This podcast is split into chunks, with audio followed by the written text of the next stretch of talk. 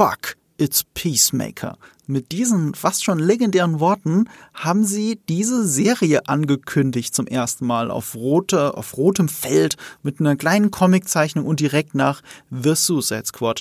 Und damit möchten wir auch einsteigen, weil Fuck It's Peacemaker wer hätte gedacht, dass Peacemaker so eine krasse Serie ist? Dies verdient auch Wochen, nachdem sie ausgestrahlt wurde, dass wir heute darüber reden. Wir, das sind diesmal natürlich wieder Eve von Moviepilot. Hallo. Ich von Nerdkultur und zusammen sind wir Nerd und Kultur, aber wir haben uns trotzdem heute nochmal extra Verstärkung dazu geholt, nämlich Leia Jankowski, Chefredakteurin von Mein MMO. Hi Leia. Hallo.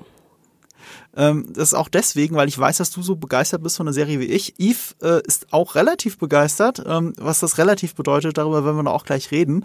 Ähm, ich finde es bemerkenswert, dass wir tatsächlich noch wochenlang, äh, Wochen später noch darüber reden wollen. Und man muss auch ein bisschen voranschicken, ähm, wir haben diesen Podcast lange, lange schieben müssen, aus terminischen Gründen. Einmal war es Leia, einmal war es Eve, ich glaube auch einmal war ich's. Und wir haben uns das schön geredet mit, ja gut, wenn wir ein bisschen später rauskommen, dann läuft die ja bis dahin schon endlich in Deutschland irgendwie irgendwo. Und turns out, es ist zu Stand jetzt zum Zeitpunkt dieser Aufnahme gibt's immer noch keine offizielle Ankündigung, wann und wo diese Serie laufen wird. Es gibt nur einen ganz starken Hinweis, nämlich die Entwicklung, dass RTL Plus, und wer hätte das gedacht, dass es RTL Plus ist, äh, einen Exklusivvertrag mit HBO abgeschlossen hat, die HBO Max, die Streaming-Inhalte exklusiv in Deutschland zeigen zu können, also noch vor Sky. Damit wird mutmaßlich früher oder später Peacemaker in Deutschland auf RTL Plus in diesem Streaming-Service laufen. Nur, dass ich es hier schon mal gesagt habe und trotzdem reden wir dann heute schon über diese Serie, über das Finale. Wir haben ja schon mal über die ersten drei Folgen, über so einen Ersteindruck gesprochen, Eve und ich. Mhm. Und heute reden wir über alles. Natürlich erstmal spoilerfrei für alle, die es noch nicht gesehen haben, was ja die Mehrheit von euch sein dürfte. Lohnt sich trotzdem, kann ich euch jetzt schon mal sagen. Und im Spoiler-Part werden wir explizit über das Ende der Serie reden müssen. Jetzt weiß ich auch schon gar nicht mehr, was ich sagen soll, weil ich so viel geredet habe. Du wolltest Lea vorstellen. Ja. Ich, äh, ja, vielleicht vielleicht äh, nehme ich einfach. Lea, dann stell ja, du dich doch mal vor, sagen. weil das so habe ich mir nichts aufgeschrieben. da, ich glaube, das kriege ich sogar noch ganz gut alleine hin, mich vorzustellen. Ähm, nee, genau. Du hast ja schon gesagt, dass ich äh, die Chefredakteurin von meinem MMO bin. Das heißt, ich muss ja auch wirklich für euch da draußen einmal ganz deutlich sagen, meine Expertise liegt eigentlich im Gaming. Und äh, ich habe nicht wie die beiden Herren hier ein, ein YouTube-Channel zu filmen oder bin da jetzt auch nicht ähm, jemand, den man wahrscheinlich von außen als Profi oder so bezeichnen würde. Und vielleicht habe ich mich auch ein bisschen in diesen äh, Podcast reingesneakt, weil ich einfach Peacemaker so cool finde, dass ich sehr dringend über die, ich habe so viel Redebedarf zu dieser Serie. Die hat mich ähm, sehr tief getroffen und ich habe aber eine Liebe für Filme und Serien und äh, gute Stories und da ist mir auch egal, wo sie erzählt werden, ob sie jetzt in Videospielen erzählt werden, in Büchern, in Filmen, das Medium ist mir da egal. Ich mag einfach gerne Stories und ich hoffe einfach, dass mich die, mein, meine Liebe dazu durch diesen Podcast trägt und hinterher niemand sagt, was ist denn das für eine Quatscheinladung da gewesen? Äh, die, die Person möchten wir hier nie wieder mehr hören.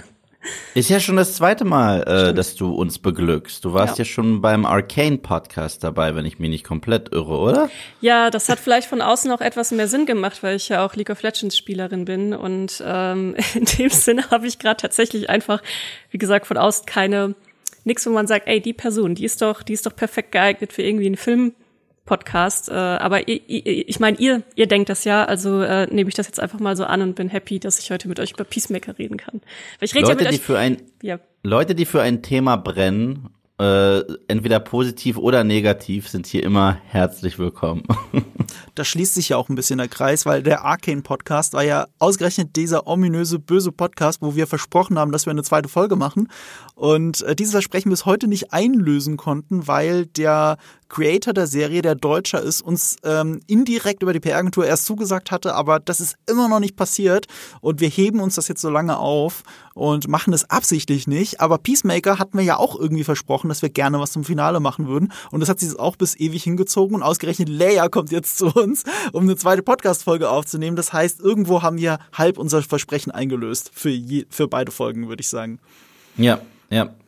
Und an dieser Stelle, ihr könnt jetzt alle noch in Ruhe zuhören. Wir sagen immer Bescheid, wenn es zu Spoilern kommt. Und erstmal ist es komplett spoilerfrei, worüber hier, wir hier quatschen. Deswegen Seid herzlich willkommen im spoilerfreien Part. und ich kann auch noch mal sagen, warum Leia jetzt hier sitzt. Man muss so ehrlich sein, ich habe viele Folgen mit Leia zusammen gesehen mhm. und diese Frau hat einen unfassbaren Redebedarf, was die Serie angeht. Ich allerdings auch. Und deswegen hat sich das so ergeben, dass äh, ich dann Leia eingeladen habe. Mhm. Und äh, ich weiß, dass Leia die letzten Wochen auch gut genutzt hat, um sich auf diese, auf diesen Talk vorzubereiten mit Hintergrundinfos zu Peacemaker, weil dazu gibt's irre viele. Oh wow, wow, da bin ich jetzt gespannt. Da, da bist du jetzt, äh, stehst du jetzt unter Druck oder Beweisdruck. Ja, das, ähm, das, das ist, ähm, ich habe ich hab auch einfach eine Liebe dazu, bestimmte Sachen zu recherchieren. Und äh, bei Peacemaker war es einfach so, wenn mich irgendein künstlerisches Stück, sagen wir es mal so, mhm. so hart ins Herz trifft, dass ich das Bedürfnis habe, mehr über den, den Kopf dahinter zu erfahren, dann hat es mich sehr hart ins Herz getroffen. Ähm, ich weiß zum Beispiel sehr viel über Jim Henson, weil ich ein riesiger Fan der Muppets bin und äh, von der Puppentechnik. Ich weiß sehr viel über Michael Ende, weil ich die unendliche Geschichte liebe. Ich weiß sehr viel über Terry Pratchett, weil ich die Scheibenweltromane liebe. Und äh, ähnlich ist es auch bei Filmen. Und bei Suicide Squad war es schon so ähnlich dass ich da einfach schon gedacht habe, so Mann, James Gunn, das, das, das kann, der, der berührt mich, da kann jemand, also oh Gott, das klang ein bisschen komisch, aber der berührt mich ähm, im, im Herzen. Und äh, bei Peacemaker war es dann so, dass das diese eine Serie war, wo ich dann auf einmal alles wissen wollte. Wie ist das entstanden? Wer ist der Mensch dahinter? Und ähm, warum ist die Serie so, wie sie geworden ist und warum trifft sie mich persönlich so ins Herz. Das wollte ich einfach verstehen und deswegen habe ich tatsächlich die letzten Wochen so ziemlich alles aufgesogen, was ich dazu gefunden habe und äh, hoffe, dass ich damit vielleicht auch den Podcast hier etwas bereichern kann. Und da bist du wahrscheinlich auch auf Troma gestoßen, oder? Ja. sehr gut, sehr gut, sehr gut. Darüber reden wir dann auch nochmal kurz. Wobei, vielleicht müssen wir das gar nicht, weil ähm, wir haben ja schon mal eine Podcast-Folge zu Peacemaker gemacht und die mhm. ging ja auch schon lange und groß. Und auch wenn ihr jetzt gerade diese Folge hört und ihr habt die andere nicht gehört, dann drückt doch kurz Pause und hört die andere, weil es lohnt sich immer noch, mhm. über diesen Ersteindruck und über die Geschichte hinter Peacemaker zu reden. Äh, in ganz kurz, für die, die trotzdem keinen Bock haben, die andere Folge zu hören, die sehr gut ist natürlich. Ähm, Peacemaker ist ein Spin-off zu dem Film The Suicide Squad, der schon nur eine Quasi-Fortsetzung von Suicide Squad war.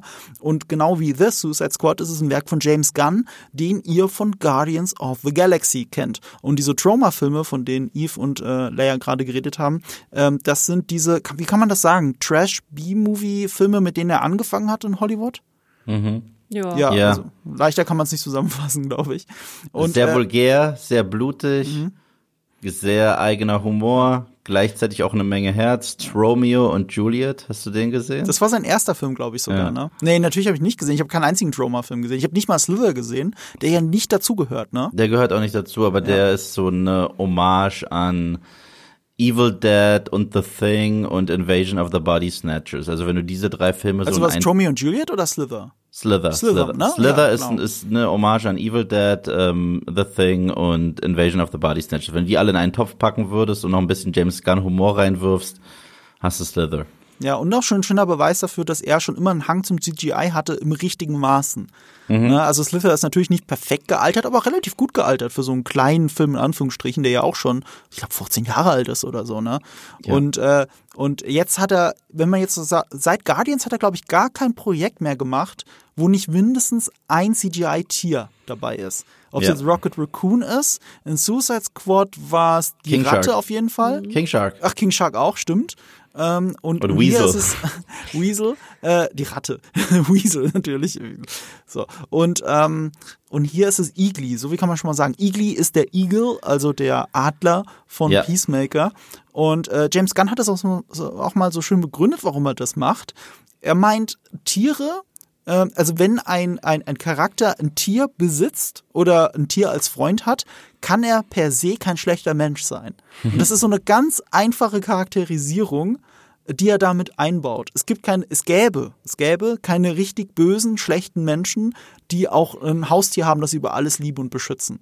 Und das weiß er auch so aus seiner eigenen Erfahrung mit, mit Hunden heraus. Und ich finde so dieses Herz, das er schon in sich trägt, das findet man all seinen Filmen wieder und das spiegelt eben auch Peacemaker wieder. Gut, wir sind jetzt hier in Deutschland. Ihr habt, die meisten von euch haben Peacemaker leider noch nicht gesehen. Ich kann euch aber sagen, falls ihr euch auf Social Media rumtreibt, habt ihr es eh mitgekriegt. Aber wenn nicht, eine Woche nach Boba Fett und darüber haben wir ja auch aus, ausgiebig geredet, mhm. ähm, endete Peacemaker die erste Season. Und zu diesem Zeitpunkt haben Agenturen gemessen, dass das die meistdiskutierte Serie der Welt ist. also noch vor Star Wars, aber eine Woche später muss man dazu sagen. Und ähm, das ist das erfolgreichste HBO Max Produkt, das sie bis hierhin gemacht haben. Und die Serie hat so gut funktioniert, dass das Finale, ich meine, 44 Prozent mehr Zuschauer hat als die erste Folge. Und das ist sogar relativ ungewöhnlich. Also ja, schlechtere Serien haben quasi weniger Zuschauer zum Finale als am Anfang, aber das ist eine Serie, die Momentum aufgebaut hat, so wie Game of Thrones oder was auch immer. Du, äh, die Leute kommen immer mehr rein, immer mehr rein und am Ende finden es alle großartig. Und es ist auch bei einem guten, sehr guten IMDb-Rating gelandet. Und aber wollen wir es mal mit unseren eigenen Erfahrungen so abgleichen. Wie würdet ihr denn sagen, ist die Serie leer? In welchem Sinne wie? Wie? Kurz auf einer Skala? Auf einer Skala oder was? Auf, ja. Von mir aus auch auf einer Skala, aber sag mal, wie ihr die Serie fandet. Leer zuerst. Okay. Ja, habe ich ja gesagt. Ähm, ich fand die Serie, also ich kann das sehr gut verstehen, warum die Serie auch so hart diskutiert war überall. Und ich bin auch gespannt, ob das in Deutschland dann auch noch so eintreffen wird, das Phänomen, weil jetzt hat man natürlich das Problem, dass auch schon viele Bilder einfach im Internet aufgetaucht sind, äh, von einigen Überraschungen aus der Serie auch. Und es gab so viele Momente bei einzelnen Episoden, wie ich wirklich fast von der Couch gefallen wäre. Und ich meine es jetzt wirklich, ich meine so, wie es ist, wo ich ein bisschen aufgesprungen bin, gesagt hat, dass das, das passiert jetzt, wow, und immer wieder stark überrascht war und äh, vor allem auch so viel Charaktertiefe drin ist. Du kannst über jeden einzelnen Charakter in dieser Serie, könntest du schon ähm, eine eigene Episode, wenn das jetzt ein Peacemaker äh, Podcast wäre, könntest du jeden einzelnen in dieser Serie komplett auseinandernehmen und analysieren und auch die, die Entwicklung von jeder Figur. Und das hat mir selber auch unglaublich Spaß gemacht. Dann, wenn ich jede Folge zu Ende geguckt habe, bin ich auch sofort ins Reddit gegangen, ähm, habe geschaut, was sagen andere drüber, was sagen andere drüber, wie kam die Episode an und äh, sind vielleicht anderen Leuten noch Sachen aufgefallen, die mir gar nicht aufgefallen sind, weil Peacemaker auch mit sehr, sehr viel Symbolik arbeitet, ähm, um auch, also zu, zu verdeutlichen, wie bestimmte Charaktere ticken. Also es ist nicht mal die bahnbrechendste Handlung aus meiner Sicht, äh, wo man sagt, das, das ist jetzt das Rad, wo es komplett neu erfunden wurde und krasse Wendungen oder so, also auch wenn spannende Wendungen drin sind. Es liegt wirklich, das Herzstück sind die Charaktere und wie sie miteinander interagieren und wie sie sich entwickeln mit der Zeit. Also, du findest die Serie wie? Ziemlich gut. Also, also weil, sie, weil sie so viel Diskussionsgrundlage hat. Äh, ich weiß, oh, stimmt, ich bin aufs Wie jetzt gar nicht eingegangen. Weil es so viel Diskussionsgrundlage hat und sehr viel Hirnschmalz drin steckt und man ewig drüber reden kann und äh, ich die Charaktere, ich habe die Charaktere einfach alle so lieb gewonnen. Jeden einzelnen, der da drin ist. Ähm, war ich dann traurig am Ende der Serie, dass ich sie jetzt nicht mehr jede Woche sehen kann. Und das, das ist schon immer ziemlich gut, wenn eine Serie das wirklich erreichen kann, weil gerade Serien einfach über ihre Charaktere leben. Ähm, also wenn ich eine Skala jetzt von eins bis zehn machen sollte, dann wäre es bei mir eine neun, damit noch ein bisschen Wiggle Room nach oben ist für eine okay. neue Season. Aber nur wegen dem Wiggle Room finde ich auch ein bisschen schade. Aber ich, ich sag gleich, was meine, was meine Wertung ist, aber ich sag du doch mal zuerst. Ich kann ähm, dich echt nicht einschätzen gerade, was die Skala angeht. ähm, ich war anfangs ein wenig skeptisch, als angekündigt wurde, dass ausgerechnet aus diesem Portfolio an Charakteren von The Suicide Squad Peacemaker seine eigene Show kriegt. Da dachte ich mir, okay, aber die werden sich ja wohl irgendwas gedacht haben. Und die erste Folge fand ich gut, aber nicht super. Und die zweite Folge fand ich gut, aber nicht super. Es hat bei mir erst so wirklich angefangen mit Folge drei, wo ich so ein bisschen warm geworden bin, weil ich finde, sie haben ihn ganz gut weitererzählt, in den ersten zwei Folgen, aber sie haben ja so einen ganzen neuen, bunten Cast, den sie mit reinwerfen. Zwei Figuren davon kennt man wirklich schon fast aus Extended Cameos aus The Suicide Squad, aber das waren da keine Charaktere. Und erst als die so wirklich angefangen haben, zu einem Team zu werden, habe ich auch wieder diese James Gunn-Stärke gefühl, gefühlt im Sinne von Teamdynamik und wie er generell dieses Storytelling äh, verteilt auf unterschiedliche Figuren erzählt. Und das hat mir richtig gut gefallen. Und dann hat die Serie auch eine ganz eigene Identität angenommen, die ich ziemlich, ziemlich cool fand. Und wie es halt so üblich bei James Gunn ist, es ist super lustig, es ist super äh, grenzwertig und äh, zum Ende hin auch recht emotional. Und ich war überrascht, dass gerade in der, ich fand das Finale gar nicht mal so geil wie ihr beide, glaube ich. Aber ich fand die vorletzte Folge richtig gut. Die vorletzte Folge hat mir tatsächlich noch einen Ticken besser gefallen. Und das war für mich auch der emotionale Peak der Show, wo ich gesagt habe, okay, wow, sie spricht mich gerade an. Ich meine, es gab eine Szene, wie, wie gesagt, spoilerfrei, mit einem CGI-Adler und ihm und ich. Mann, ist das schön. Sorry, Mann, ist das schön. Und äh, das schafft diese Serie, die gleichzeitig das beste Intro hat, das ich seit zehn Jahren, glaube ich, in irgendeiner Fernsehshow gesehen. Und dieses Intro haben wir eh schon kaputt gequatscht im ersten Podcast. Bitte einschalten, den ersten Ich habe es aber für den Intro, für den Spoiler-Part nochmal aufgeschrieben, das Intro, ne? Da okay, müssen wir tatsächlich nochmal drüber reden, weil es, es gibt was zu spoilern, was mit dem Intro zu tun hat. Okay, bin ich gespannt. Ähm, ja, also ich würde der Nummer wahrscheinlich eine 8 von 10 geben, was ja immer noch sehr, sehr, sehr, sehr gut ist. 8,5 oder 8, irgendwie so dazwischen. Ich bin sehr begeistert und ich bin auch ready für eine Season 2. Und ich bin generell ich, man kann einfach mittlerweile vollkommen auf James Gunn vertrauen, wenn der sich einer Sache annimmt, dass es, dass es wirklich qualitativ hochwertig ist und gerade, dass es nicht Einheitsbrei ist. Das hat er auch immer und immer wieder bewiesen. Das ist für mich die beste DC-Serie seit Smallville vielleicht und Smallville wirklich, wenn es gut war, war sehr gut, sage ich. Smallville hat sehr viel Scheiße, aber Smallville gut war, war es wirklich gut, ja. Ich fand übrigens okay. auch das, sorry Marco, aber ich fand das Finale auch nicht am stärksten. Also ich habe auch andere Lieblingsepisoden. Ich will mal kurz reinschmeißen, so. Sorry. Also ich habe auch eine andere Lieblingsepisode als das Finale, aber äh, wir reden ja auch gleich über das Finale. Aber was das, mhm. was das Finale für mich am Ende erreicht ist, und jetzt sag ich mal, wie ich die Serie finde, unerreicht. Also diese Serie, ich bin jetzt der absolute Fanboy von uns dreien. Ähm, ich habe das ganz selten in meinem Leben, dass ich eine Serie so geil finde, dass ich noch während sie läuft, also gerade wenn ich sie nicht binge-watchen kann, äh, weil ja jede Woche nur eine Folge und so, ähm, dass ich jede Folge mehrmals gucke. Ich kenne das Phänomen von Tarantino auch, dass er ganz offen sagt, dass er bei einer seiner absoluten Lieblingsserien, The Newsroom, auch jede Folge, jede Woche mindestens dreimal geguckt hat. Einmal als sie rauskam, einfach um sofort, okay, neue Folge weggucken, dann noch äh, äh, einmal so nebenbei und dann noch einmal so final vor der nächsten oder so. Das hat er bei jeder Folge gemacht. Und ich überlege für mich selber, wann hatte ich das denn schon mal? So, bei Game of Thrones habe ich das. Bei Better Call Saul habe ich das zwar, glaube ich, nicht gemacht, aber ich habe das Gefühl, ich könnte es machen, weil ich es so sehr liebe und es so viel zu entdecken gibt. Und wenn ich jetzt meine, ach so, zu, in den letzten Jahren habe ich es noch gemacht bei Ted Lasso, dass ich hm. die Folgen mehrmals geguckt habe, weil ich sie so sehr geliebt habe. Und wenn ich jetzt die drei, meine drei absoluten Lieblingsserien der Gegenwart benennen müsste, die noch laufen, dann sind es Ted Lasso, Better Call Saul und äh, Peacemaker. Und dann kommt tatsächlich lange nichts. Und es gibt noch viele Serien da draußen, die auch toll sind, ist gar keine Frage. Succession habe ich immer noch nicht gesehen. Ähm, das ist Berlin nicht, Tag ist, und Nacht. Es muss nicht das Beste auf der Welt sein. Berlin Tag und Nacht habe ich tatsächlich auch gut geskippt. Aber ähm, Peacemaker ist für mich eine Serie, die sich jetzt so tief in mein Herz gegraben hat, die ich so sehr liebe, wo ich jede Folge schon mehrmals geguckt habe, außer ausgerechnet die letzten zwei, die, äh, die siebte und die achte, weil äh, die wollte ich mit Leia nochmal zusammen gucken, da hatten wir uns verabredet, die gucke ich mit unserem Kollegen Julius nochmal zusammen, der bei der GameStar arbeitet, das war auch schon fest verabredet, deswegen, nur deswegen, habe ich diese Folgen nicht schon mehrmals gesehen. Und das ist schon eine Ausnahme, außer, ich muss zugeben, ich habe mir mehrmals von der letzten Folge mehrere Szenen angeschaut, vor allem die allerletzte, weil ich so süchtig nach dieser Serie bin und weil sie so eine Ausnahmeerscheinung für mich ist. Und weil ich sie so sehr liebe, so wie ich Firefly liebe zum Beispiel, die eine meiner Lieblingsserien ist. Mhm. Und die läuft, die ist ja nie zu Ende gegangen. Und Peacemaker haben auch nur eine Staffel, also es gäbe Wiggle Room, ne, nach oben. Ähm, aber das ist mir egal jetzt dafür, dass es so sehr mich berührt. Deswegen sage ich, dass Peacemaker für mich eine ganz klare 10 von 10 ist nach acht wow. Folgen und eine der eine meiner absoluten Lieblingsserien aller Zeiten in den Top 10 ohne Frage. Und da haben sich in den letzten Jahren nur Ted Lasso noch reingeschlichen und vielleicht Better Call Saul. Und da würde ich gerne noch das Ende abwarten. So, das, das ist echt eine Ansage von mir, weil ich bin super picky. Also es klingt jetzt gerade nicht so, was ich hier alles rede, aber ich bin mega picky. Und äh, diese Serie hat es einfach für mich erreicht. Ich liebe es. Und das Schöne ist, wenn du es mehrmals schon gesehen hast, dann kannst du auch besser einordnen. Funktioniert der Humor immer noch, auch beim zehnten Mal gucken.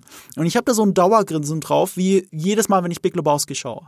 Ich habe einfach ein Dauergrinsen, das nicht mehr aufhört. Und hier und da immer noch den lauten Lacher, obwohl ich den Gag in- und auswendig kenne. Und ähm, das hört hier nicht auf. Und ich entdecke tatsächlich mehrmals Neues weil ich konnte sie ja nicht auf, das, äh, auf RTL Plus gucken. Wie genau ich die Serie gesehen habe, möchte ich hier gar nicht thematisieren, aber ich habe sie nicht in Deutschland gesehen und mhm. es gab sie nicht mit ähm, äh, englischem Untertitel. Und ich musste auch, auch tatsächlich hat mir das mehrmals gucken geholfen, den einen oder anderen Gag nochmal rauszuhören, den ich vorher überhört habe. Und ich freue mich so sehr, die Serie nochmal gucken zu können, endlich mit Untertiteln, damit ich auch wirklich alles mitkriege. Ja. Also, hm. und trotzdem, weißt du, ich, ich habe gefühlt nur 99 Prozent von der Serie gesehen und ich sag immer noch, das ist ein 10 von 10. So, das war jetzt ein langer Monolog für ein Kurzfazit, aber das ist es halt für mich. Und ich lege mich jetzt auch hier aus dem Fenster und auch wenn ihr nicht der Meinung seid, ich schreibe es jetzt in den Titel von diesem Podcast. Der Podcast hier heißt oder wird heißen Peacemaker ist das Beste im DC Extended Universe, im DCEU. Mhm. Also noch vor The Suicide Squad, noch vor, ach, keine Ahnung was alles. Batman wie Superman gehört ja nicht mal hin. Es ist egal, was im, nichts im DCEU ist besser als Peacemaker. Ich würde sagen, The Suicide Squad ist besser, aber wie gesagt, da äh, spalten sich die Geister. Aber das ist kein Problem. Das ist ja gesagt. nah beieinander. Das ist sehr nah beieinander, aber The Suicide Squad hat mich noch einen Ticken mehr abgeholt. Trotzdem, ich verstehe deine Liebe für äh, Peacemaker. Ich würde der Nummer ja auch nicht eine 8,5 ja. geben, weil ich sie nicht wirklich sehr, sehr, sehr, sehr gut fand. Und wir können uns alle darauf einigen, dass es absolut gerechtfertigt war, dass man lieber über diese Serie gesprochen hat, als über Book of Boba. Ja. So. Und äh, das liefert uns auch ein gutes Stichwort, weil in meinem Skript habe ich hier noch kurz aufgeschrieben als Zwischenpunkt, direkt nach dem Kurzfazit der Serie, nämlich ausgerechnet Peacemaker? Warum ausgerechnet Peacemaker? Und gerade nach dem Film, ausgerechnet Peacemaker? Der Typ hat eine eigene Spin-off verdient. Leia, wie konnte er das rechtfertigen? Ja, das Ding ist, ähm, wenn ihr The Suicide Squad schon gesehen habt, ähm, dann wisst ihr ja, was Peacemaker da für eine, für eine Figur ist. Ähm, er ist tatsächlich eine Witzfigur in diesem Film und ist für sehr viele Jokes nebenher zu stehen. Und ich fand Peacemaker auch in The Suicide Squad super, super ulkig. Ne? Ich habe mich, äh, ich fand auch, er hatte mit die besten Witze in der Serie und hat eine coole Dynamik reingebracht. Meinst du jetzt im Film oder die Serie? Äh, Im Film. Ja. Und ähm, er hat aber jetzt von allen Charakteren hat er einfach keine, keine, keine Charakterentwicklung im Film gehabt. Also alle, die sonst in The Suicide Squad vorgekommen sind, ähm, die haben alle ihren, ihren, ja, ihre Charakterentwicklung bis zum Schluss gehabt und er war der Einzige, der es eben nicht hatte. Und das hat eben James Gunn auch dazu unter anderem beflügelt, äh, ihm eine eigene Serie zu geben. Was da aber eben besonders dran spannend ist, ist auch seine Dynamik zwischen ähm, also zwischen James Gunn selber und äh, John Cena. Die beiden haben sich am Set wohl auch super gut verstanden und John Cena hat tatsächlich sehr viel Eigenleben in Peacemaker gebracht. Also eine Sache, die er ja schon in The Suicide Squad andeutet, die dann in Peacemaker ähm, auch noch ausgeweitet wird, ist zum Beispiel auch seine Sexualität. Also er ist ja omnisexuell, mehr oder weniger. Und ähm, das, das ist etwas, was John Cena mit reingebracht hat. Das ist nichts, was James Gunn darüber geschrieben hat, sondern die beiden haben den Charakter einfach weitergesponnen. Und es gab eine bestimmte Szene in The Suicide Squad, die ich jetzt hier nicht spoilern möchte, aber ähm, sagen wir es mal so spoilerfrei wie möglich, die Peacemaker vor eine sehr schwere Entscheidung stellt. Und er ist so hart mit sich am Kämpfen, ob er den einen Weg oder den anderen einschlagen soll, was er aber nur mit seiner Mimik zeigt. Also er hatte einen, ein Close-up von Peacemaker. Es gibt sogar im Internet den exakten Frame, wo es dann bei James Gunn Klick gemacht hat. Dieser Charakter braucht eine, äh, braucht eine eigene Serie, in der John Cena nur mit seinen Augen ähm, ja äh, so ein bisschen geflackert hat und nur mit seinem Gesicht gespielt hat, wie hart er eigentlich mit dieser Entscheidung gerade kämpft. Und das war dann für James Gunn der Moment, wo er gedacht hat, so in dem Charakter steckt mehr. Und das war eben der einzige im ganzen Film, der keinen richtigen ja, der nicht, nicht komplett schon fertig geschrieben war, in Anführungsstrichen, wo meist Potenzial noch lag. Und genau das ergründet er dann. Ja. Das ist, es ist eigentlich eine Prämisse dieser Serie, dass die Entscheidung von Peacemaker ihn zu dem Punkt geführt haben, an dem er jetzt in der Serie beginnt und dadurch wirklich eine richtige Charakterentwicklung hat. Und äh, da, da, ähm, ja, und, und wie das dann passiert, stellt, stellt ähm, die Serie dann für mich halt tatsächlich nochmal über The Suicide Squad. Äh, wie ging's dir da? Hattest du das Gefühl, er braucht eine eigene Serie? Ah nee, hast du ja schon gesagt, aber wie geht's dir jetzt, wo du die Serie gesehen hast? Äh, wie gesagt, ich, äh, ich war trotzdem offen dafür, weil ich finde auch ähm, sowohl James Gunns Liebe für die Figur als auch John Cenas Liebe, die haben mich schon so ein bisschen angesteckt, weil es war ja schon in The Suicide Squad so, dass im ganzen Marketing John Cena alle Interviews, alle Auftritte in der Uniform gemacht hat. Und das, und, und, und das, das fand ich so charmant, das fand ich so cool und das hat sich mehr angefühlt als nur so ein Gimmick, weil John Cena ist nicht wie The Rock, der ist nicht so angekommen nach seiner Wrestler-Karriere als etablierter Hollywood-Star. Aber ich glaube, diese Rolle die könnte dafür sorgen, dass er genau das wird. Und das ist auch seine beste Rolle bisher. Und generell muss man es auch James Gunn lassen. Das ist das zweite Mal, dass er durch richtige Regieanweisungen das Beste aus einem Wrestler rausholt, was man rausholen kann. Ganz genau weiß, das sind deine Stärken und äh, aus denen mache ich was. Hat er mit Dave Batista gemacht äh, in Guardians of the Galaxy 1 und 2 und auch gezeigt, was er eigentlich für ein krasses, humorvolles Talent ist. Und mit John Cena hat er das hier auf unterschiedlichen Ebenen. Der ist saulustig, aber der kann halt auch hier und da eine echt dramatische Performance hinlegen.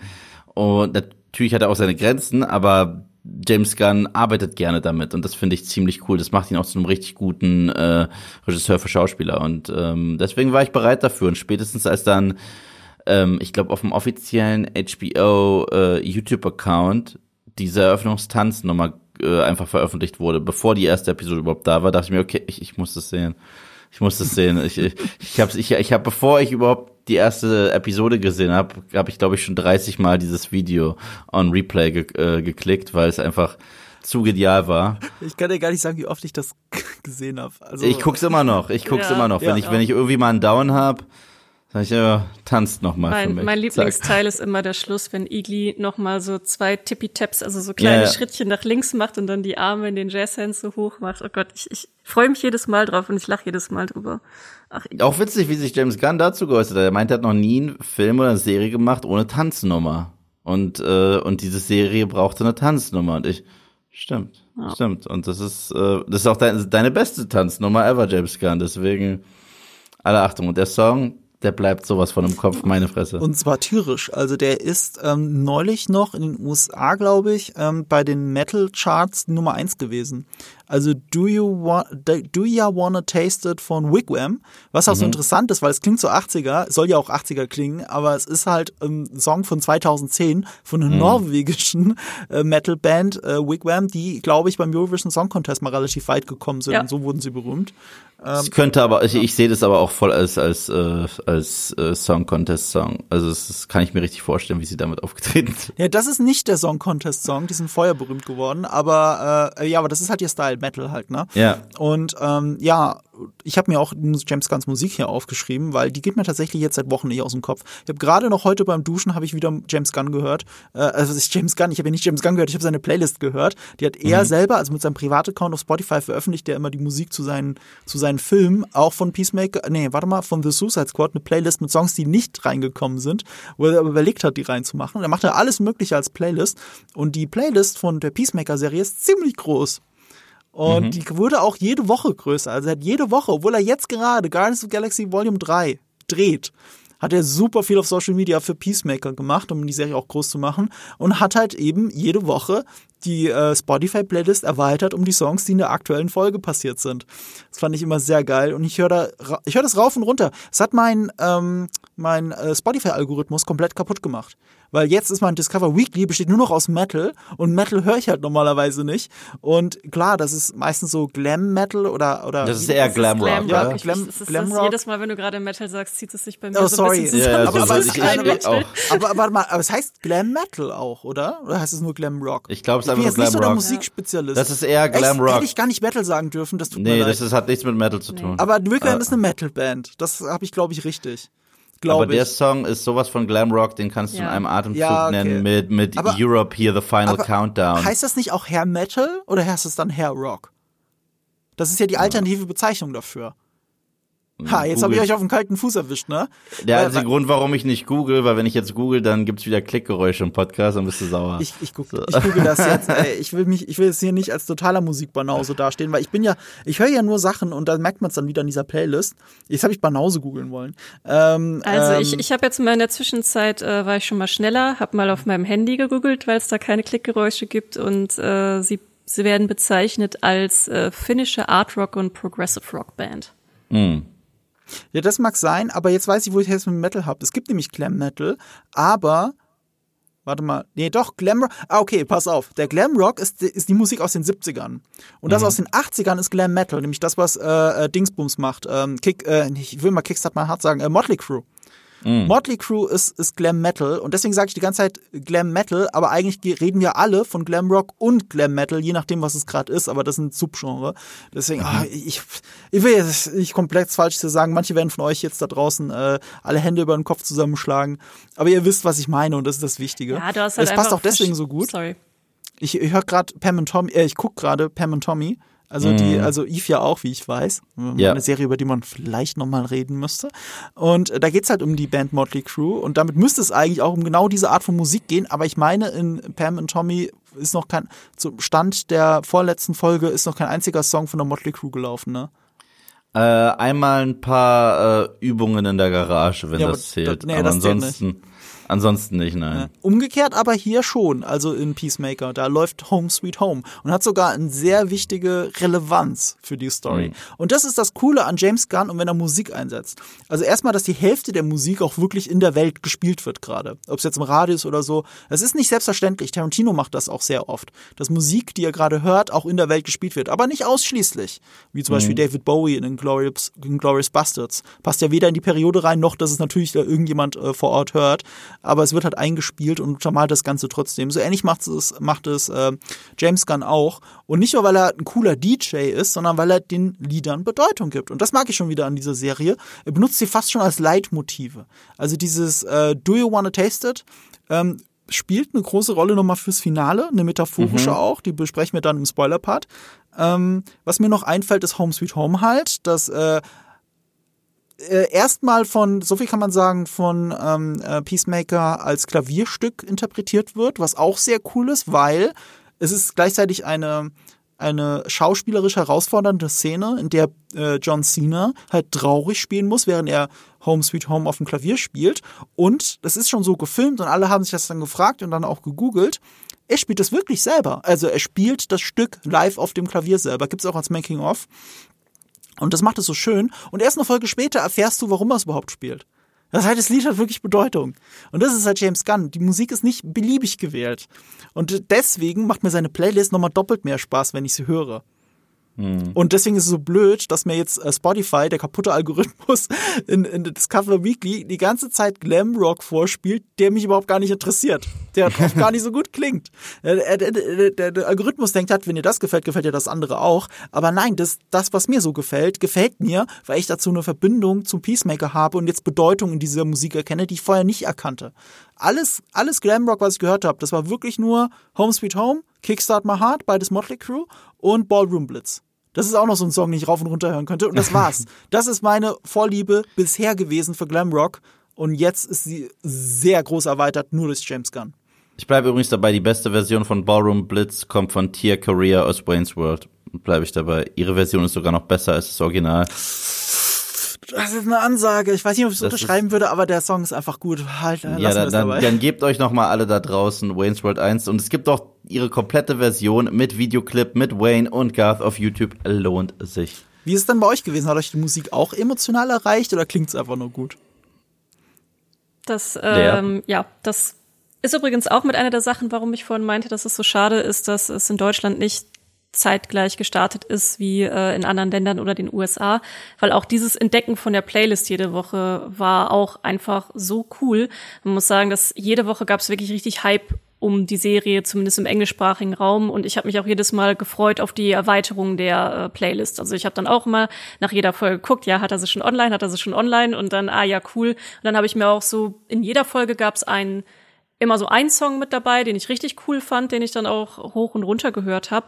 Ähm, aber was vor allem auch sehr spannend ist an der Musik jetzt im Peacemaker, ist auch, äh, wie du ja selber gesagt hast, auch die Verbindung von James Gunn selber zu äh, der Musik. Er hat auch in diversen Interviews gesagt, dass er sich früher auch schon immer in Musik reingeflüchtet hat. Und das ist auch auf Peacemaker übertragen. Also für Chris ist ja auch eine Methode, weil er ja sehr viel vielschichtiger ist, als wir ihn in The Suicide Squad kennengelernt haben.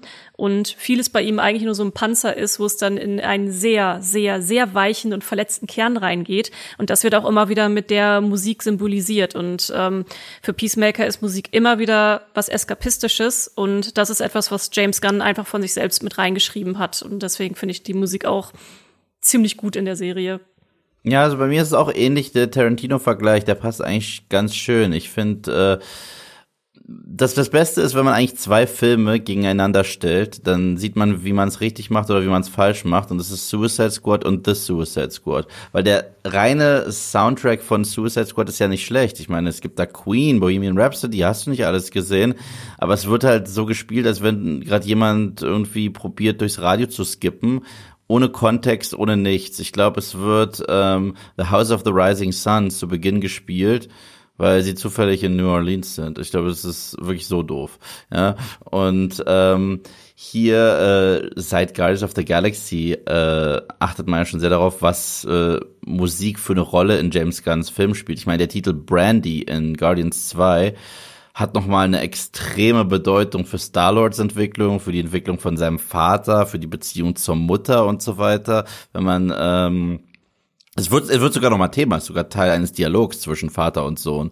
Und hier ist es ganz ähnlich und deswegen finde ich das nochmal cooler und ich stehe generell darauf, wenn man sowas nimmt wie äh, eine Intro-Musik, die irgendwie nur eine Minute lang ist fürs Intro und sie zum Schluss zum Thema wird, zum, zu der, der Crew und man damit sowas Richtiges macht, auch die längere Version mhm. zeigt.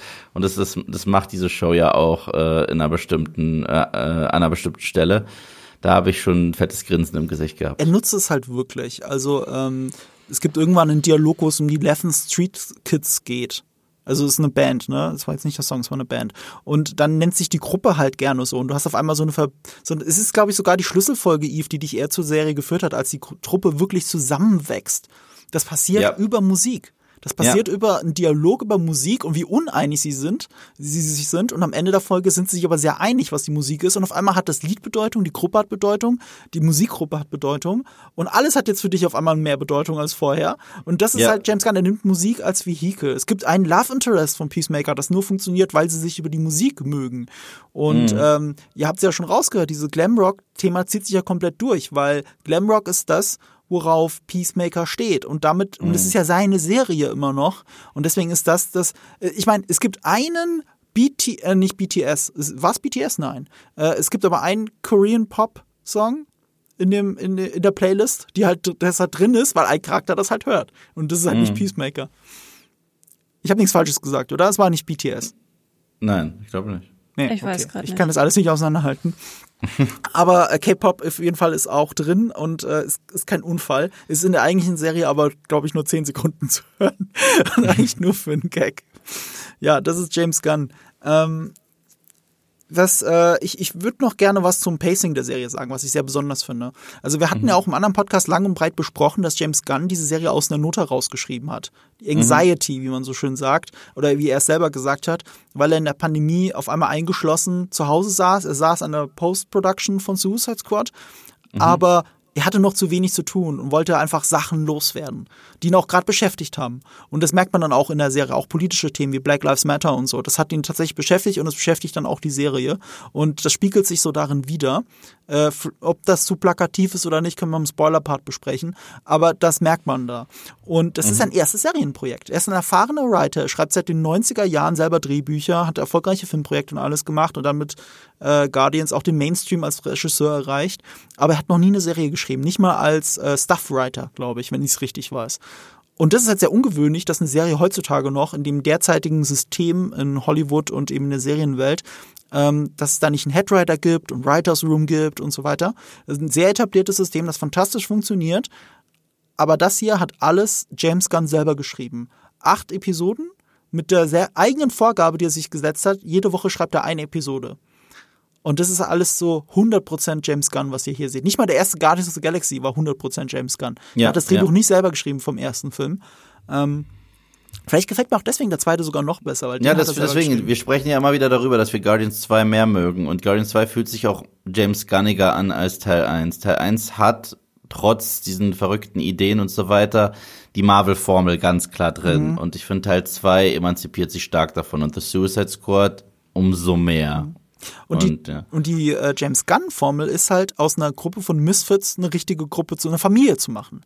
Wir haben ja auch im letzten Podcast über Familienkonstellationen gesprochen und uns mhm. auch gestritten, ob das jetzt hier so zutrifft wie bei Joss Whedon oder nicht.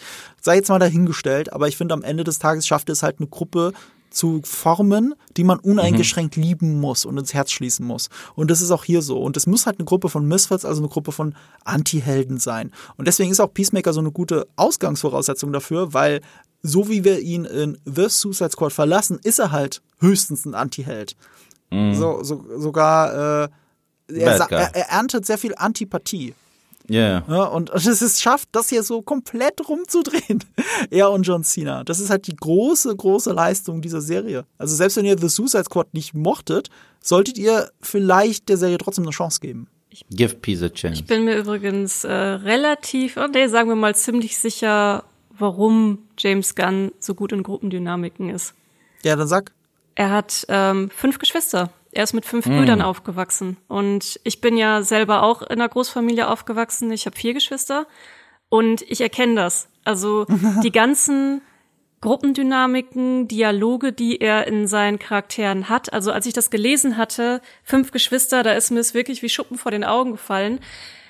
Ich erkenne unsere Familienfeiern teilweise wieder, wenn er ähm, die Dialoge mit den Charakteren, weil sein bei den Gruppen, die er hat, du hast halt immer auch diesen Faktor, sie tun sich gegenseitig teilweise wirklich schlimme Sachen an. Das hast du in Guardians of the Galaxy, das hast du auch in äh, Peacemaker, ohne, äh, ohne es jetzt irgendwie zu stark äh, spoilern zu wollen, hast es auch in The Suicide Squad.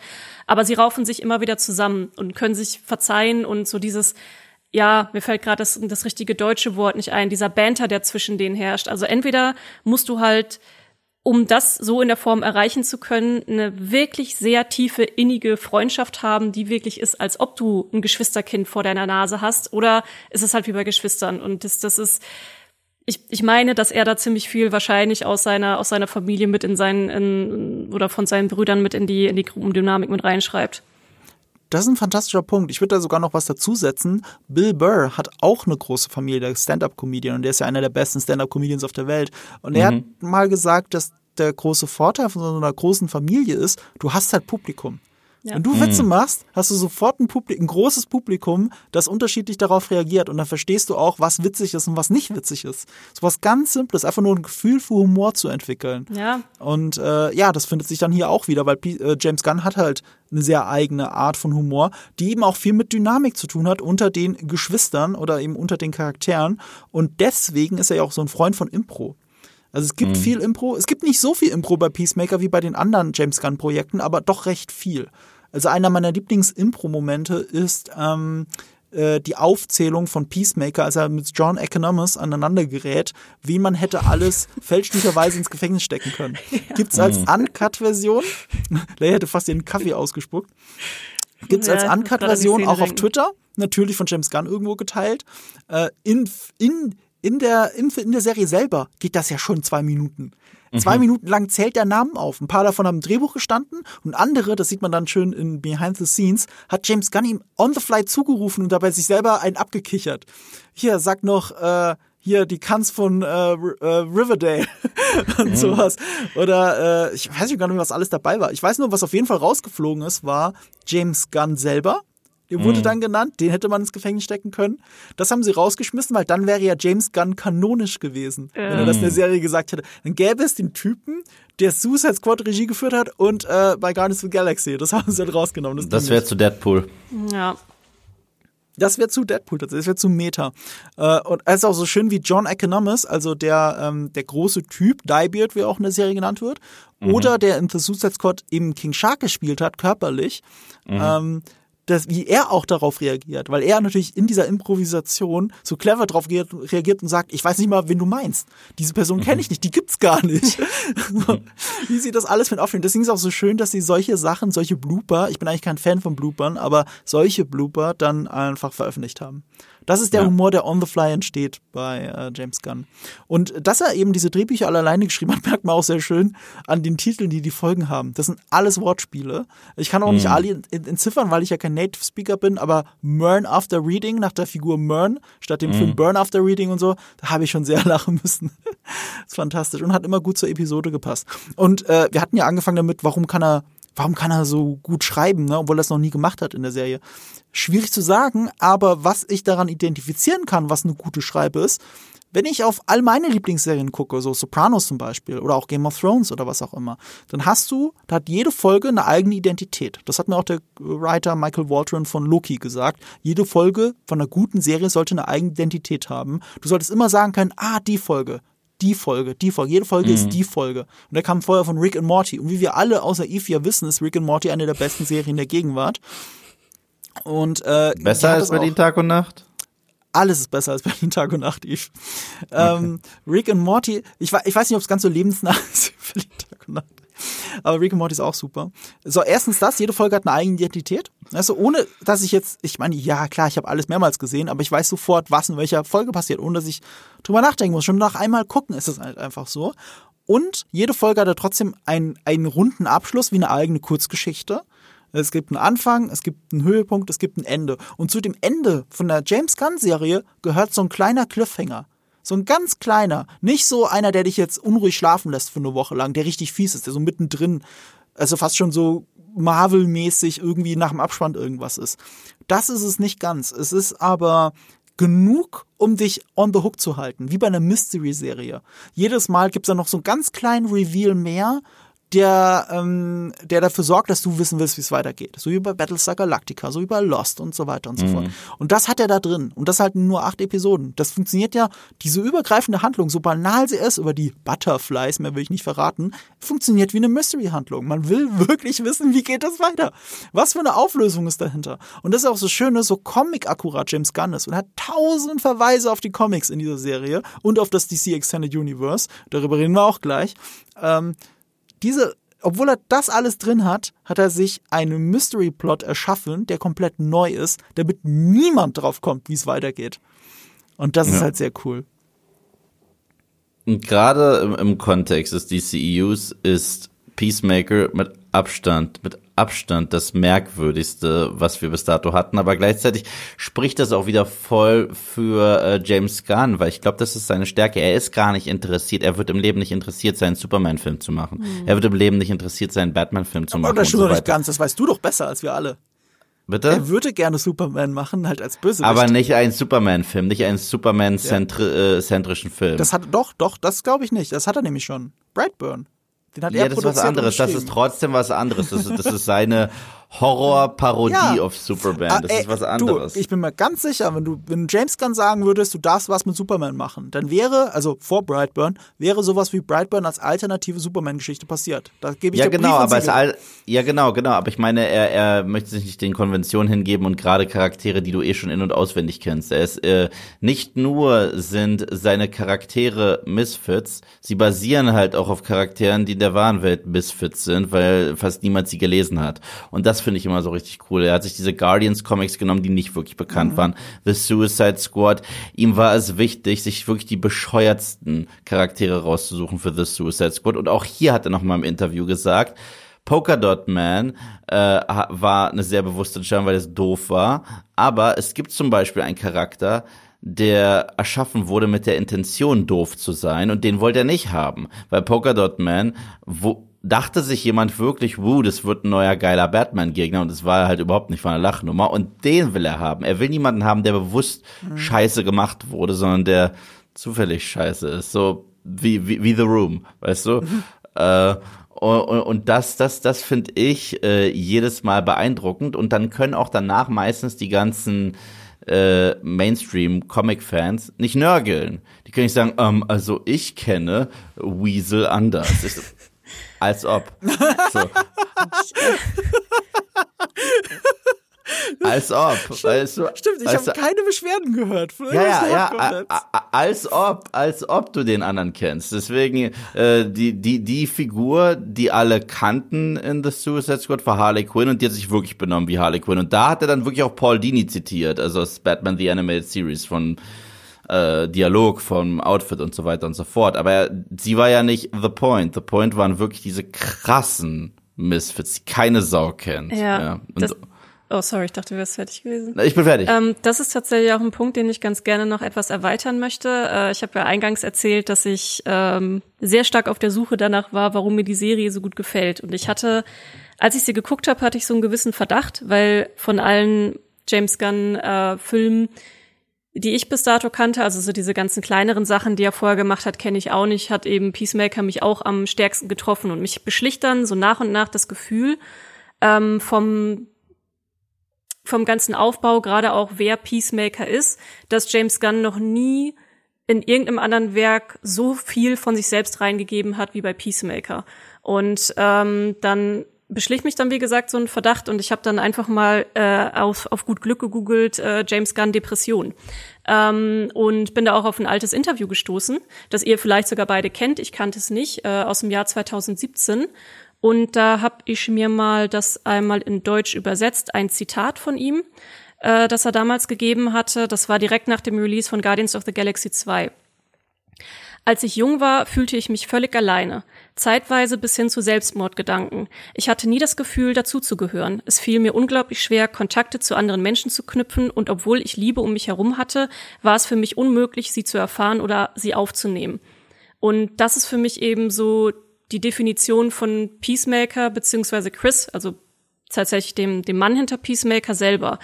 Ähm, das ist das eigentlich war, worum diese ganze Serie geht. Klar gibt's auch diese diese politischen äh, Themen sind auch sehr stark vorhanden.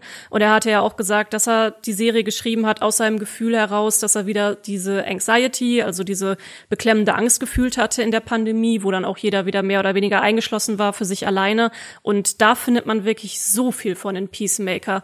Und dann deswegen verstehe ich jetzt auch noch ein Stückchen besser, warum er immer wieder diesen Figuren, er hat ja selber auch mal gesagt, dass Rocket Raccoon aus Guardians of the Galaxy sein Lieblingscharakter ist, der ja auch im Prinzip genau das ist. Diese, diese einsame Figur, die niemand versteht, die irgendwie im Labor erschaffen wurde. Und ich glaube, dass auch Nerds sich damit oft ganz gut connecten können, dass sie sich irgendwie nicht so fühlen, als würden sie dazugehören.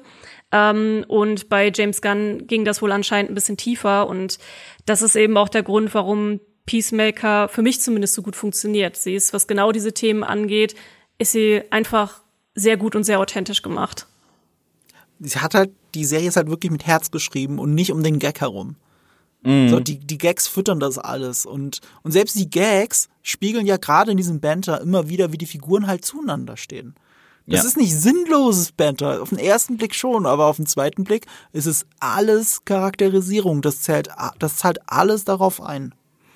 Ja, ja. Und äh, um erneut wieder die Tangente zu Guardians 2 zu machen, wenn die sich dort alle äh, gegenseitig anpissen, ist es auch Charakterisierung. Ich meine, Rocket ist ein Arschloch, weil er niemanden ranlässt.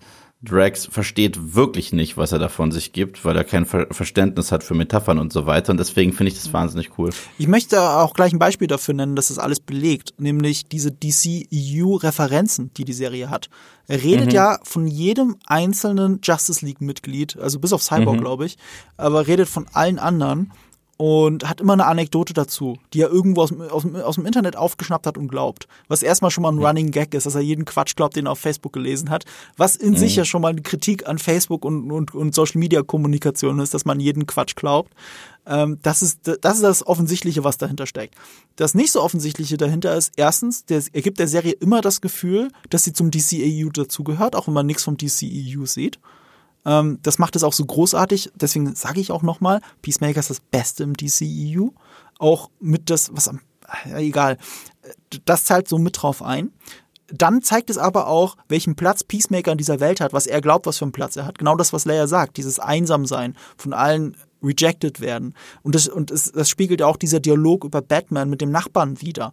Deswegen ist er so angepisst von, von, davon, dass der Nachbar seines Vaters so ein Batman-Fan ist und Peacemaker mit mhm. ihm vergleicht. Peacemaker, Peacemaker kommt gar nicht darauf klar. Und ähm, er wäre gerne dieser Held, kann es aber nicht sein. Oder wird auch nicht so gesehen. Dabei denkt er doch, dass alles, was er getan hat, darauf einzahlt. Nur um dann immer wieder damit konfrontiert zu werden, dass es eben nicht so ist. Sogar ganz im Gegenteil. Dass, dass das Töten sehr schwierig ist. Das ist, ja. ja, dass es Konsequenzen hat, auch emotional. Und dann bricht es halt aus ihm heraus, weil er so eine tiefe Trauer dann auch herausbricht und sofort in Wut umschlägt. Obwohl ich sagen muss, genau dieser Dialog, dieser Batman-Dialog, ähm, der hat mich eins zu eins an einen äh, anderen Dialog erinnert, den es schon mal in einer anderen Superhelden-Show gab. Und zwar in Daredevil in Staffel 2. Das ist, er, sagt, er benutzt fast eins zu eins die gleichen äh, Worte, als er sagt, das ist jetzt kein Spoiler, deswegen ist es okay. Die sprechen darüber, dass Batman, das ist kein Spoiler, dass Batman generell eine Nicht-Töten-Regel hat. Was witzig ist, weil Ben Affleck hatte diese Regel nicht, aber egal. Meinst du den Dialog ähm, zwischen Punisher und äh, Daredevil oder was? Genau, ja. genau. Und zwar äh, fragt, fragt äh, der Nachbar, glaube ich, Peacemaker, wo sind denn deine Erzfeinde? Mhm. Batman hat Erzfeinde und dann sagt er, ja, meine sind äh, unter der Erde. Batman äh, buchtet sie immer wieder ein, sie kommen raus, morden wieder und bei mir kriegen sie keine Chance dazu. Und das ist eins zu eins, was der Punisher Daredevil auf dem Dach sagt, als er ihn da ankettet. Und äh, sagt, äh, du bist doch dafür verantwortlich, dass sie immer wieder rauskommen und so weiter. Du kannst handeln, ich handle. Und das zeigt so diesen moralischen Unterschied dieser beiden Figuren. Deswegen ist ja auch Peacemaker eine humorvolle und trotzdem ebenfalls sehr tragische Version von Punisher. Es spiegelt auf jeden Fall das wieder, das stimmt, aber ich würde es noch weiter fassen, weil das ist eigentlich eine uralte Diskussion aus dem Nerdtum. Na, mhm. ob, ob ein Held wirklich das so richtig macht, weil ja die Bösen kommen immer und immer wieder. Mit jedem Issue seit 40 Jahren kommt der Joker immer, immer wieder. Ähm, und noch weiter gefasst diskutieren das ja auch die Comics selbst. Also The Killing yeah, Joke voll, und voll. so weiter. Das ist halt eine alte philosophische Diskussion und auch deswegen interessant, weil das der eine Gag war über die Justice League, die ähm, äh, Warner im ersten Moment rausnehmen lassen wollte, als sie die Drehbücher mm. gelesen haben. Ähm, er durfte alle anderen Gags drin behalten, dass er glaubt, dass äh, Wonder Woman auf Peacemaker steht, dass Peacemaker glaubt, dass äh, Ackerman Fischer heimlich fickt das ist ja der Running Gag auf Social Media immer noch, jetzt vielleicht sogar mhm. noch mehr als jemals zuvor. Äh, und das alles. Aquaman 2, ich bin heiß drauf, R-rated. Darauf, auf all diese Sachen, äh, damit hatte DC kein Problem oder Warner. Aber bei Batman haben sie kurz Veto einlegen wollen, aber das hat auch James Gunn, der sagt ja auch immer zu anderen, über andere Filmemacher, sie sollen halt mehr dagegenhalten und auch für ihre künstlerische Vision einstehen. Genau das hat er mhm. getan und der Gag blieb einfach drin, weil auch James Gunn hat gesagt, da legen sie Widerspruch ein, dass er sagt, Batman ist a Pussy. Das war der Satz, der raus soll. Ähm, mhm. weil das war der eine Punkt, wo Peacemaker mal nicht irgendwas blind im Internet äh, aus dem Internet wiedergekeult hat, sondern wirklich einen philosophischen nachvollziehbaren, äh, äh, nachvollziehbares Argument hatte, ja. warum man das diskutieren könnte. Ja. Das ist übrigens Absolut. auch einer meiner absoluten Lieblings-Running Gags in der ganzen Serie, dass Peacemaker bzw. Chris den ganzen Tag anscheinend auf Reddit und 4chan oder so rumhängt und irgendwelche superhellen Conspiracy Theories liest und äh, für bare Münze nimmt. Kann ja auch fast jede, jede Episode kommt da irgendwie sowas vor. Mhm. Und, und die Serie ist ja auch voll mit solchen Verweisen. Also ich mag ja. auch diesen Batmite-Gag, den John Economos macht. Das ist ja kein Gag in dem Sinne. Er erzählt Peacemaker, es gibt doch einen kleinen Dämon, aus, aus einen interdimensionalen Dämon, der der Erzfeind von, von Batman ist, Batmite, und damit war das kanonisch. Das war auch so ein ja. Running Gag auf Twitter immer. Immer wenn was Verrücktes passiert ist, hat, hat, hat, hat, hat äh, James Gunn das getwittert und dann einfach drüber geschrieben, it's canon. Weil jetzt ist es canon, jetzt wird es gesagt. Das, das ist sowieso ja, so krass. Oh, sorry, und, und, ja. Und das ist was, was James Gunn häufiger in seinen Filmen macht. Und zwar, er nimmt einen Gag und wiederholt ihn häufiger, aber er kommt dann noch größer und noch witziger zurück. Und gerade sein einer Gag über Aquaman, das Payoff ist unfassbar. So, und äh, er hatte was ähnliches, äh, glaube ich, in, in Guardians 1, wo äh, Peter Quill, den, der Nova Corps, irgendeine Nachricht hinterlassen hat und so weiter. Und dann haben die sich irgendwann später bei ihm gemeldet, hat er äh, richtig doll gelacht, sagt, they got my dick message oder irgendwie sowas. Äh, mitten auf der Schlacht und äh, auf dem Schlachtfeld und der Payoff hier, mh, brillant. Ja, der Payoff ist, ist jetzt was für ein Spoiler-Part. Ähm, ich würde nur noch ganz eine Sache kurz vorausschicken, äh, bevor wir in den Spoiler-Part gehen. Das eine ist, eine zweite Staffel ist angekündigt. Es war so ja. erfolgreich, es war so toll. Die haben direkt die zweite Staffel angekündigt, quasi am Tag des Staffelfinals oder kurz vorher. War schon mal super, dass das passiert ist. Und weil das alles so gut angekommen ist, weil die Serie so beliebt ist, wird jetzt James Gunn als der nächste große Retter des DC Extended Universe gehandelt. Die Frage ist, ist er das wirklich? Also er als Person. Weil neben dieser zweiten Staffel wird auch eine weitere Spin-off passieren. Ich bin mir nicht sicher, ob er Spin-off-Serie gesagt hat oder Spin-off-Film. Spin-off zu The Suicide Serie. Squad? Serie, Serie, hat Serie. Ja. Äh, er wollte nicht sagen zu was, er hat aber angedeutet, es könnte auch was Ernsteres sein. Oder generell Sachen, die ihm durch den Kopf gehen fürs DC Extended Universe äh, könnten auch mal wieder ernster sein. Also es muss nicht immer The Suicide Squad sein, es muss nicht immer Peacemaker sein. Es kann auch mal was Ernsteres sein. Nochmal, er hat ja Brightburn gemacht, das war indirekt ein DC-Film und sowas schlummert auch in ihm drin. Das ist halt ein Horrorfilm gewesen mit Superman. Ähm, was klar ist, ist, dass äh, äh, Guardians of the Galaxy Volume 3 und Guardians of the Galaxy das Holiday Special mutmaßlich das letzte sein werden, was er für Marvel macht. Zumindest sieht er das im Moment mhm. so, das hat er offen zugegeben. Und äh, jetzt wissen wir alle spätestens, aber alle haben es vermutet, er wird auch mehr für Warner machen jetzt, die ihn ja noch mehr toben lassen als Marvel. Äh, er mhm. hat bei Marvel auch relativ viele Freiheiten, das betont er auch immer wieder, dass es ganz wenige Vorgaben gäbe. Die Leute denken nur immer, das wäre alles so super in sich geschlossen und Kevin Feige steht mit der Pistole hinter dir und sagt dir, was du schreiben sollst. So wäre das gar nicht. Aber bei DC darf er eben auch Brutalität mit reinbringen. Er darf äh, äh, Swearwords mit reinbringen. Er ist jetzt so gerade der Typ, der dieses DC Extended Universe, über das eigentlich alle geschimpft haben, bis auf äh, äh, die Snyder-Fans, und selbst die Snyder-Fans schimpfen ja, weil sie nicht mehr das kriegen, was Snyder ihnen geliefert hatte. Er könnte jetzt sowas eigenes reinbringen, so Kevin Feige-mäßig. Aber da hat er gesagt, er hat gar nicht so Interesse daran, der nächste Kevin Feige für DC zu sein. Wie steht ihr denn dazu? Ähm, ich glaube, die Antwort stimmt einfach. Äh, er ist ungern, glaube ich, der Mensch, der 20 Projekte und das noch mit einer Kontinuität plant und so weiter. Er ist der Rockstar, der äh, ans Set kommt und eine verrückte Idee hat, mit der er sich komplett austobt und deswegen ist, fühlt es sich auch so James Gunnig an. Ich glaube, äh, es würde eine Menge verloren gehen und das will er auch gar nicht, wenn er andere Regisseure einstellen müsste und sagen würde, das ist die Richtung des DCUs, weil dazu hat er erstens viel zu viel Respekt vor anderen Regisseuren, gesagt, ihr macht doch euer Ding, ich will nicht, dass ihr mein Ding macht. Deswegen als Retter des DCEUs ähm, in der kreativen Richtung mit seinen Projekten innerhalb des DCEUs, ja. Also wenn es um die Kreativität geht und um die eigene Handschrift, die er komplett hinterlässt, obwohl Zack Snyder, ob man es mag oder nicht, ist definitiv seine Handschrift. So. Ähm, aber ein Mastermind, der ein cinematisches Universum plant, will er nicht sein und deswegen wird er auch nicht gut drin sein, weil er es nicht will und äh, ich will es auch nicht, wenn er es nicht will. Aber ist er indirekt jetzt der Retter des DCEU oder nicht? Äh, ich persönlich, subjektiv ja. sage ich, dass die zwei Projekte, die er gemacht hat, The Suicide Squad und Peacemaker, somit zu dem Besten gehört, was DC in den letzten Jahren überhaupt abgeliefert hat. Und da kann man sagen, ja. Aber wenn man sich überhaupt noch äh, für das DCEU als solches juckt, tut man das noch?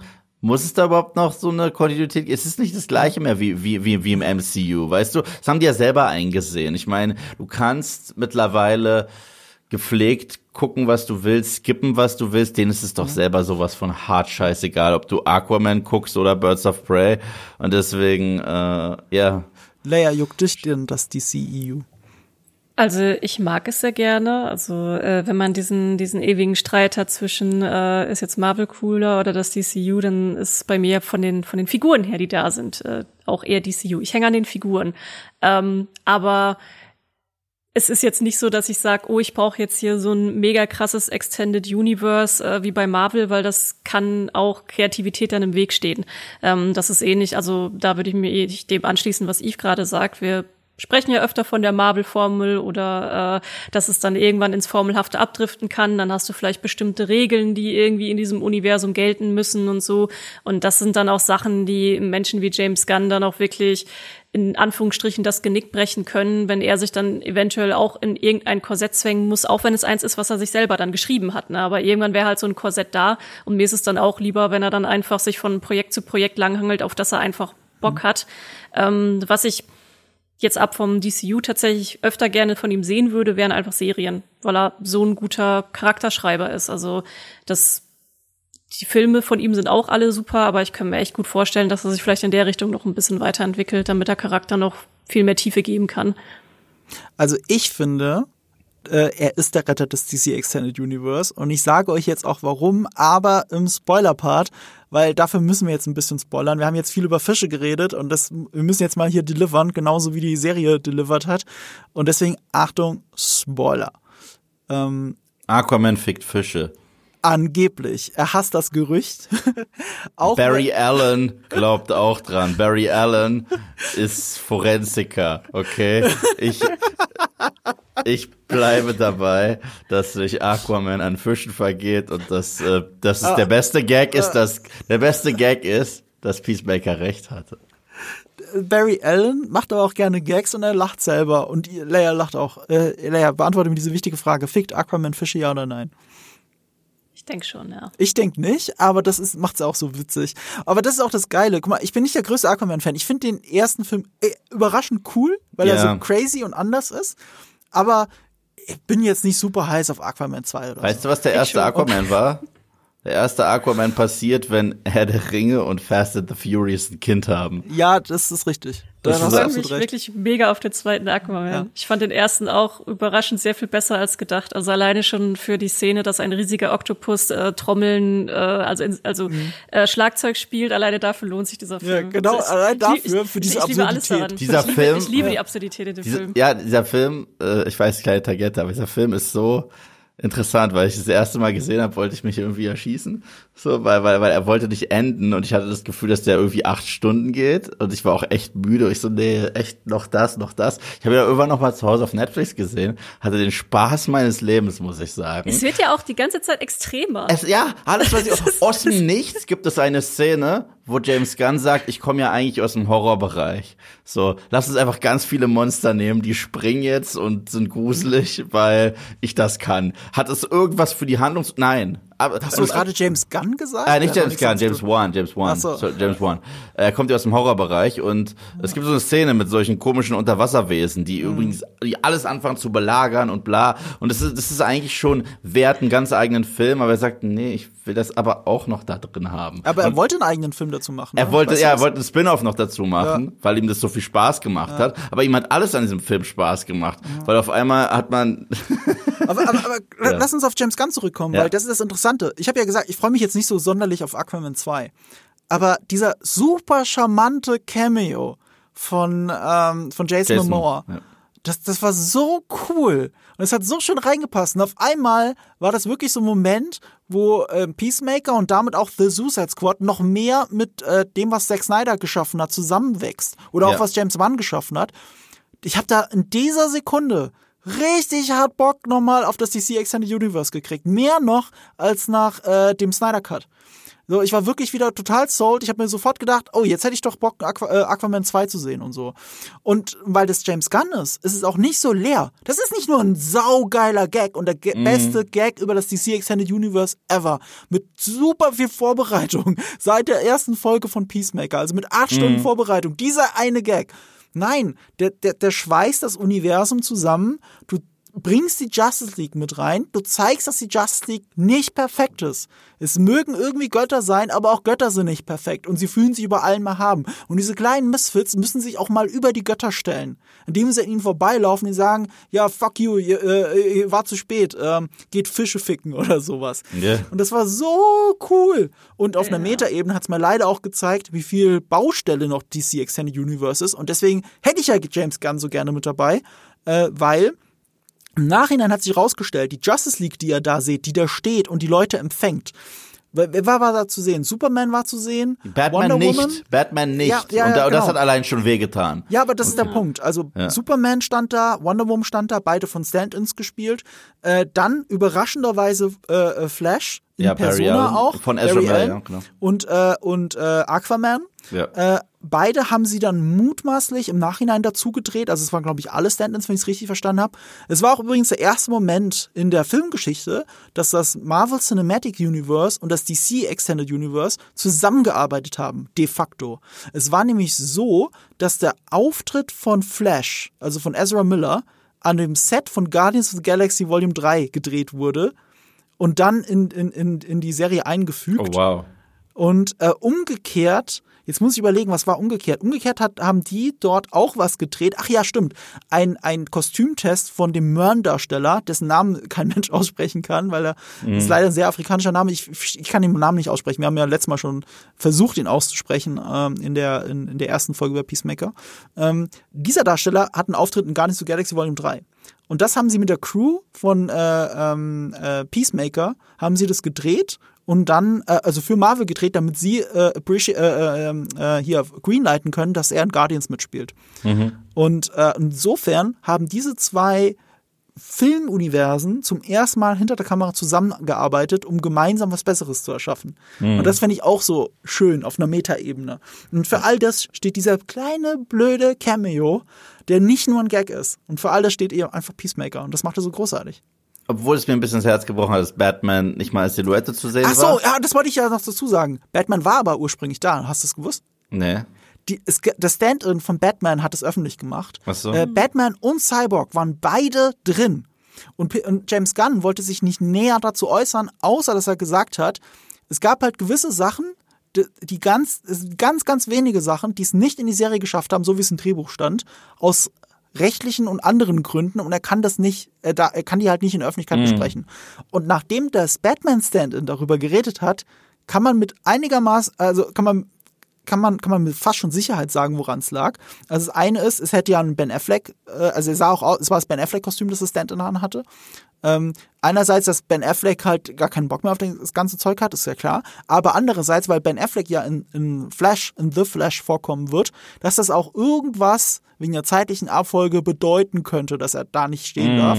Und bei Cyborg ist es leider ein ganz anderer Grund, nämlich weil Ray Fisher, der Darsteller, hat sich ja hart mit Warner angelegt, ja. hart verstritten äh, haben. Ja. Äh, haben die garantiert Veto eingelegt, dass er da nicht zu sehen darf. Also Cyborg ist für die tot. Der ja. kommt nicht wieder. Ich hoffe halt trotzdem, halt ich hoffe trotzdem, dass Henry Cavill Superman nicht für immer tot ist. Das ist für mich ja, da, da bete ich immer noch jeden Tag. Also, also, also, also, das ist für mich immer noch. Der Typ sagt, bitte, bitte, bitte, ich will Superman weiter sein. Und übrigens, meine Filme machen ganz viel Geld. Und die sagen, oh, mal gucken. Ich so, ja, keine Ahnung. Nicht nur das, sie drehen ja einen anderen Superman-Film. Ja. Sie versuchen ja quasi zu ersetzen. Ja, also Das ist ja das Bittere. Und ich bete immer noch jeden Tag dafür, dass der Mann, der für Superman offensichtlich geboren ist, dass er wieder in das Kostüm schlüpfen darf. Hast recht, Mann. Ich will endlich einen Cavill Superman-Film mit Brainiac als Gegner. Ist doch nicht so viel verlangt, aber ja, das werden wir nie kriegen. Weitermachen mit Peacemaker. Deswegen ist das, deswegen ist das so toll alles. So, und, und deswegen ist er für mich der Retter des DCEU, weil über Nacht habe ich, hab ich auf einmal gedacht, ach, ich hätte nicht nur irgendwie gerne zurück, dass Snyder vielleicht noch mal, mal ein bisschen was macht, sondern ich habe wirklich gedacht, das DCEU kann so cool sein. Mhm. Und mittlerweile sagen sie auch nach dem Erfolg von Batman, dass sie jetzt angeblich die, die, der Fokus bei allen DC-Projekten, also nicht nur DCEU, sondern wirklich DC-Projekte wie Batman und Joker und so weiter, dass der Fokus jetzt immer auf Qualität liegen soll. Also das, es geht um den Filmemacher, es geht um seine Vision und Peacemaker ist der beste Beweis dafür. Ja. Ich meine, wenn man jetzt von, von Retter reden möchte oder nicht, er hat es auf jeden Fall geschafft, egal ob er jetzt beim DCU weiterbleibt oder äh, von dann zieht und andere Projekte macht, hat er es auf jeden Fall geschafft, dass man es wieder mit anderen Augen sieht und eine gewisse mhm. Hoffnung hat und äh, ja, er auch ein, eine gewisse Messlatte jetzt äh, vielleicht angebracht hat. Ja. Mit anderen Augen sehen ist ein gutes Stichwort. Ich habe ja über das Intro, ich habe ja angedeutet, dass wir das Intro nochmal reden müssen. Mhm. Nicht nur, dass es das witzigste und Du hast die Choreografie gelernt, sei ehrlich. Noch nicht. Aber okay. ich hab's vor. Ich habe okay. dir doch, ich habe dir noch die, dieses Sheet geschickt, äh, wie man das tanzen muss, mhm. und äh, habe Yves gesagt, äh, nächstes Mal, wenn ich in Berlin bin, üben wir das mal. Also Yves kann mir auch noch ein paar andere Tanzmoves zeigen, da gibt's Nachholbedarf und Yves, wer Yves auf Social Media folgt, äh, weiß, äh, da geht einiges bei Yves. Der weiß, wie es geht. Und der hatte für lange vor einem Spiegel gestanden, das sieht man auch. Und äh, dann, vielleicht kannst du mir ja den Schnellkurs geben für den einen oder anderen Move. Lest mir das Peacemaker-Ding durch, das kriegst das krieg ich noch hin. Das äh, ist es ja keine so schwere Choreografie. Nein, die war ja auch nicht. ausgelegt für, so. für Schauspieler, die zum großen Teil eben nicht tanzen können. Ja. Und äh, entsprechend witzig, aber auch trotzdem cool ist das alles. Darüber haben wir ja auch letztes Mal schon ausgiebig geredet. Aber ich möchte über eine Sache, die mit dem Intro zu tun hat, reden, die James Gunn schon von Anfang an angedeutet hat. Also das eine Ziel von diesem Intro war, dass die Leute nicht skippen. Es muss so cool sein, so witzig, so sich jedes Mal so toll anfühlen, dass man es nicht skippen will und damit, damit jeder der Schauspieler, der genannt wird, auch die Chance hat, nochmal gelesen zu werden und nicht der Schauspieler, auch alle Leute hinter der Kamera und so. Er will einfach, ihm ist es wichtig, dass Leute die Credits auch sehen und lesen und deswegen gestaltet er sie immer so kreativ, auch in Guardians of the Galaxy äh, Volume 2 und so. Ist ja auch super kreativ gemacht. Ähm, was er hier noch gemacht hat, und das hat er auch angekündigt, bevor alle Folgen ausgestrahlt worden sind, mit jeder weiteren Folge würde man das Intro mit anderen Augen sehen. Und ich finde, das ist ihm gelungen. Also mhm. es gibt natürlich so kleine Sachen wie Easter Eggs. Mhm. So, es hat vier Wochen gedauert. Ich glaube, es war wirklich erst nach vier Folgen, nach vier Wochen ist dem großen Internet mit seiner Schwarmintelligenz aufgefallen, dass der Judo Master im Hintergrund auch noch rumtanzt. Mhm. Also, dass er ab und zu so äh, aus der, aus der Deckung lugt, dass man mhm. ihn sieht, aber dann hat es in der Dunkelheit fast gar nicht wahrgenommen. War das Solche nicht so, dass Sachen. es gar nicht aufgefallen ist und James Gunn hat's äh, selber nee, er hat, er hat's geteilt, er hat, er hat geteilt, dass jemand ja. das entdeckt hat. Ah, okay. Er hat aber sogar noch gesagt, er würde noch öfter auftauchen, oder zumindest haben sie es gedreht. Und mir ist aber nicht aufgefallen, wo es noch sein könnte. Und ich habe auch keinen anderen Post gesehen, wo es jemand aufgedeckt hat, ob man ihn nochmal sieht. Ich sehe ihn jetzt immer nur an der einen Stelle kurz hervorlugen und da achte ich auch fast jedes Mal drauf. Wann kommt er denn, wann kommt er denn? Und dann kommt er kurz rein, dann kommt er raus. Das ist sehr schön, äh, dass solche Details dann noch mit drin stecken. Ich fand es auf einer anderen Ebene schön, dass ich jedes Mal Sachen neu entdeckt habe. Du hast ja auch gesagt, dass äh, Igli so ein bisschen vortippelt. Mhm. Das ist mir vorher nicht aufgefallen, bis du es gesagt hast. Es ist super offensichtlich, aber ich habe nicht drauf geachtet, dass es so eigentlich so ein eigener kleiner Gag ist, dass Igli checkt, dass er falsch steht und dann nochmal ein bisschen fortübelt, damit er besser steht. So wie ja, er, ist ja auch nur halb dumm. Das, ja, Einzige, genau. das Einzige, was so sehr offensichtlich ist am Tanz, ist, dass sie ja diesen, diesen Krabbenwalk da machen, ja, ja. der halt so sehr insektenmäßig aussieht, was mhm. ja halt eine krasse Anspielung generell auf diese Butterflies ist und wie die sich Richtig. so bewegen. So. Und es geht auch so weit, weil ähm, ab der Hälfte des Intros wird, werden auch die Polizisten vorgestellt. Ja, genau. Mhm. Und, äh, und nach der sechsten Folge siehst du dass die drei zusammen reinkommen mit anderen Augen. Ja, ja total. Ja, weil dann total. sind es auf einmal Butterflies. Und ja. es ist auch so, dass du schon vorher Mern als Butterfly begreifst. Mhm. Und es ist auch so, dass du erst nach der fünften Folge, glaube ich, überhaupt den einen Polizisten erkennst. Mhm. Du denkst die ganze Zeit, das ist irgendein Background-Character oder so, so ähnlich wie der, wie der Hausmeister vom, vom Krankenhaus. Mhm. Aber nein, das ist halt äh, ein richtiger Side-Character mit einer eigenen Backstory und der offensichtlich ziemlich fies ist und fast schon Joker-mäßig in Erinnerung bleibt. Aber du, du erkennst ihn halt erst nach der fünften Folge. Folge. Ja. Und dann so. hat das Intro schon wieder ein anderes Gewicht. Also das Intro ändert sich permanent.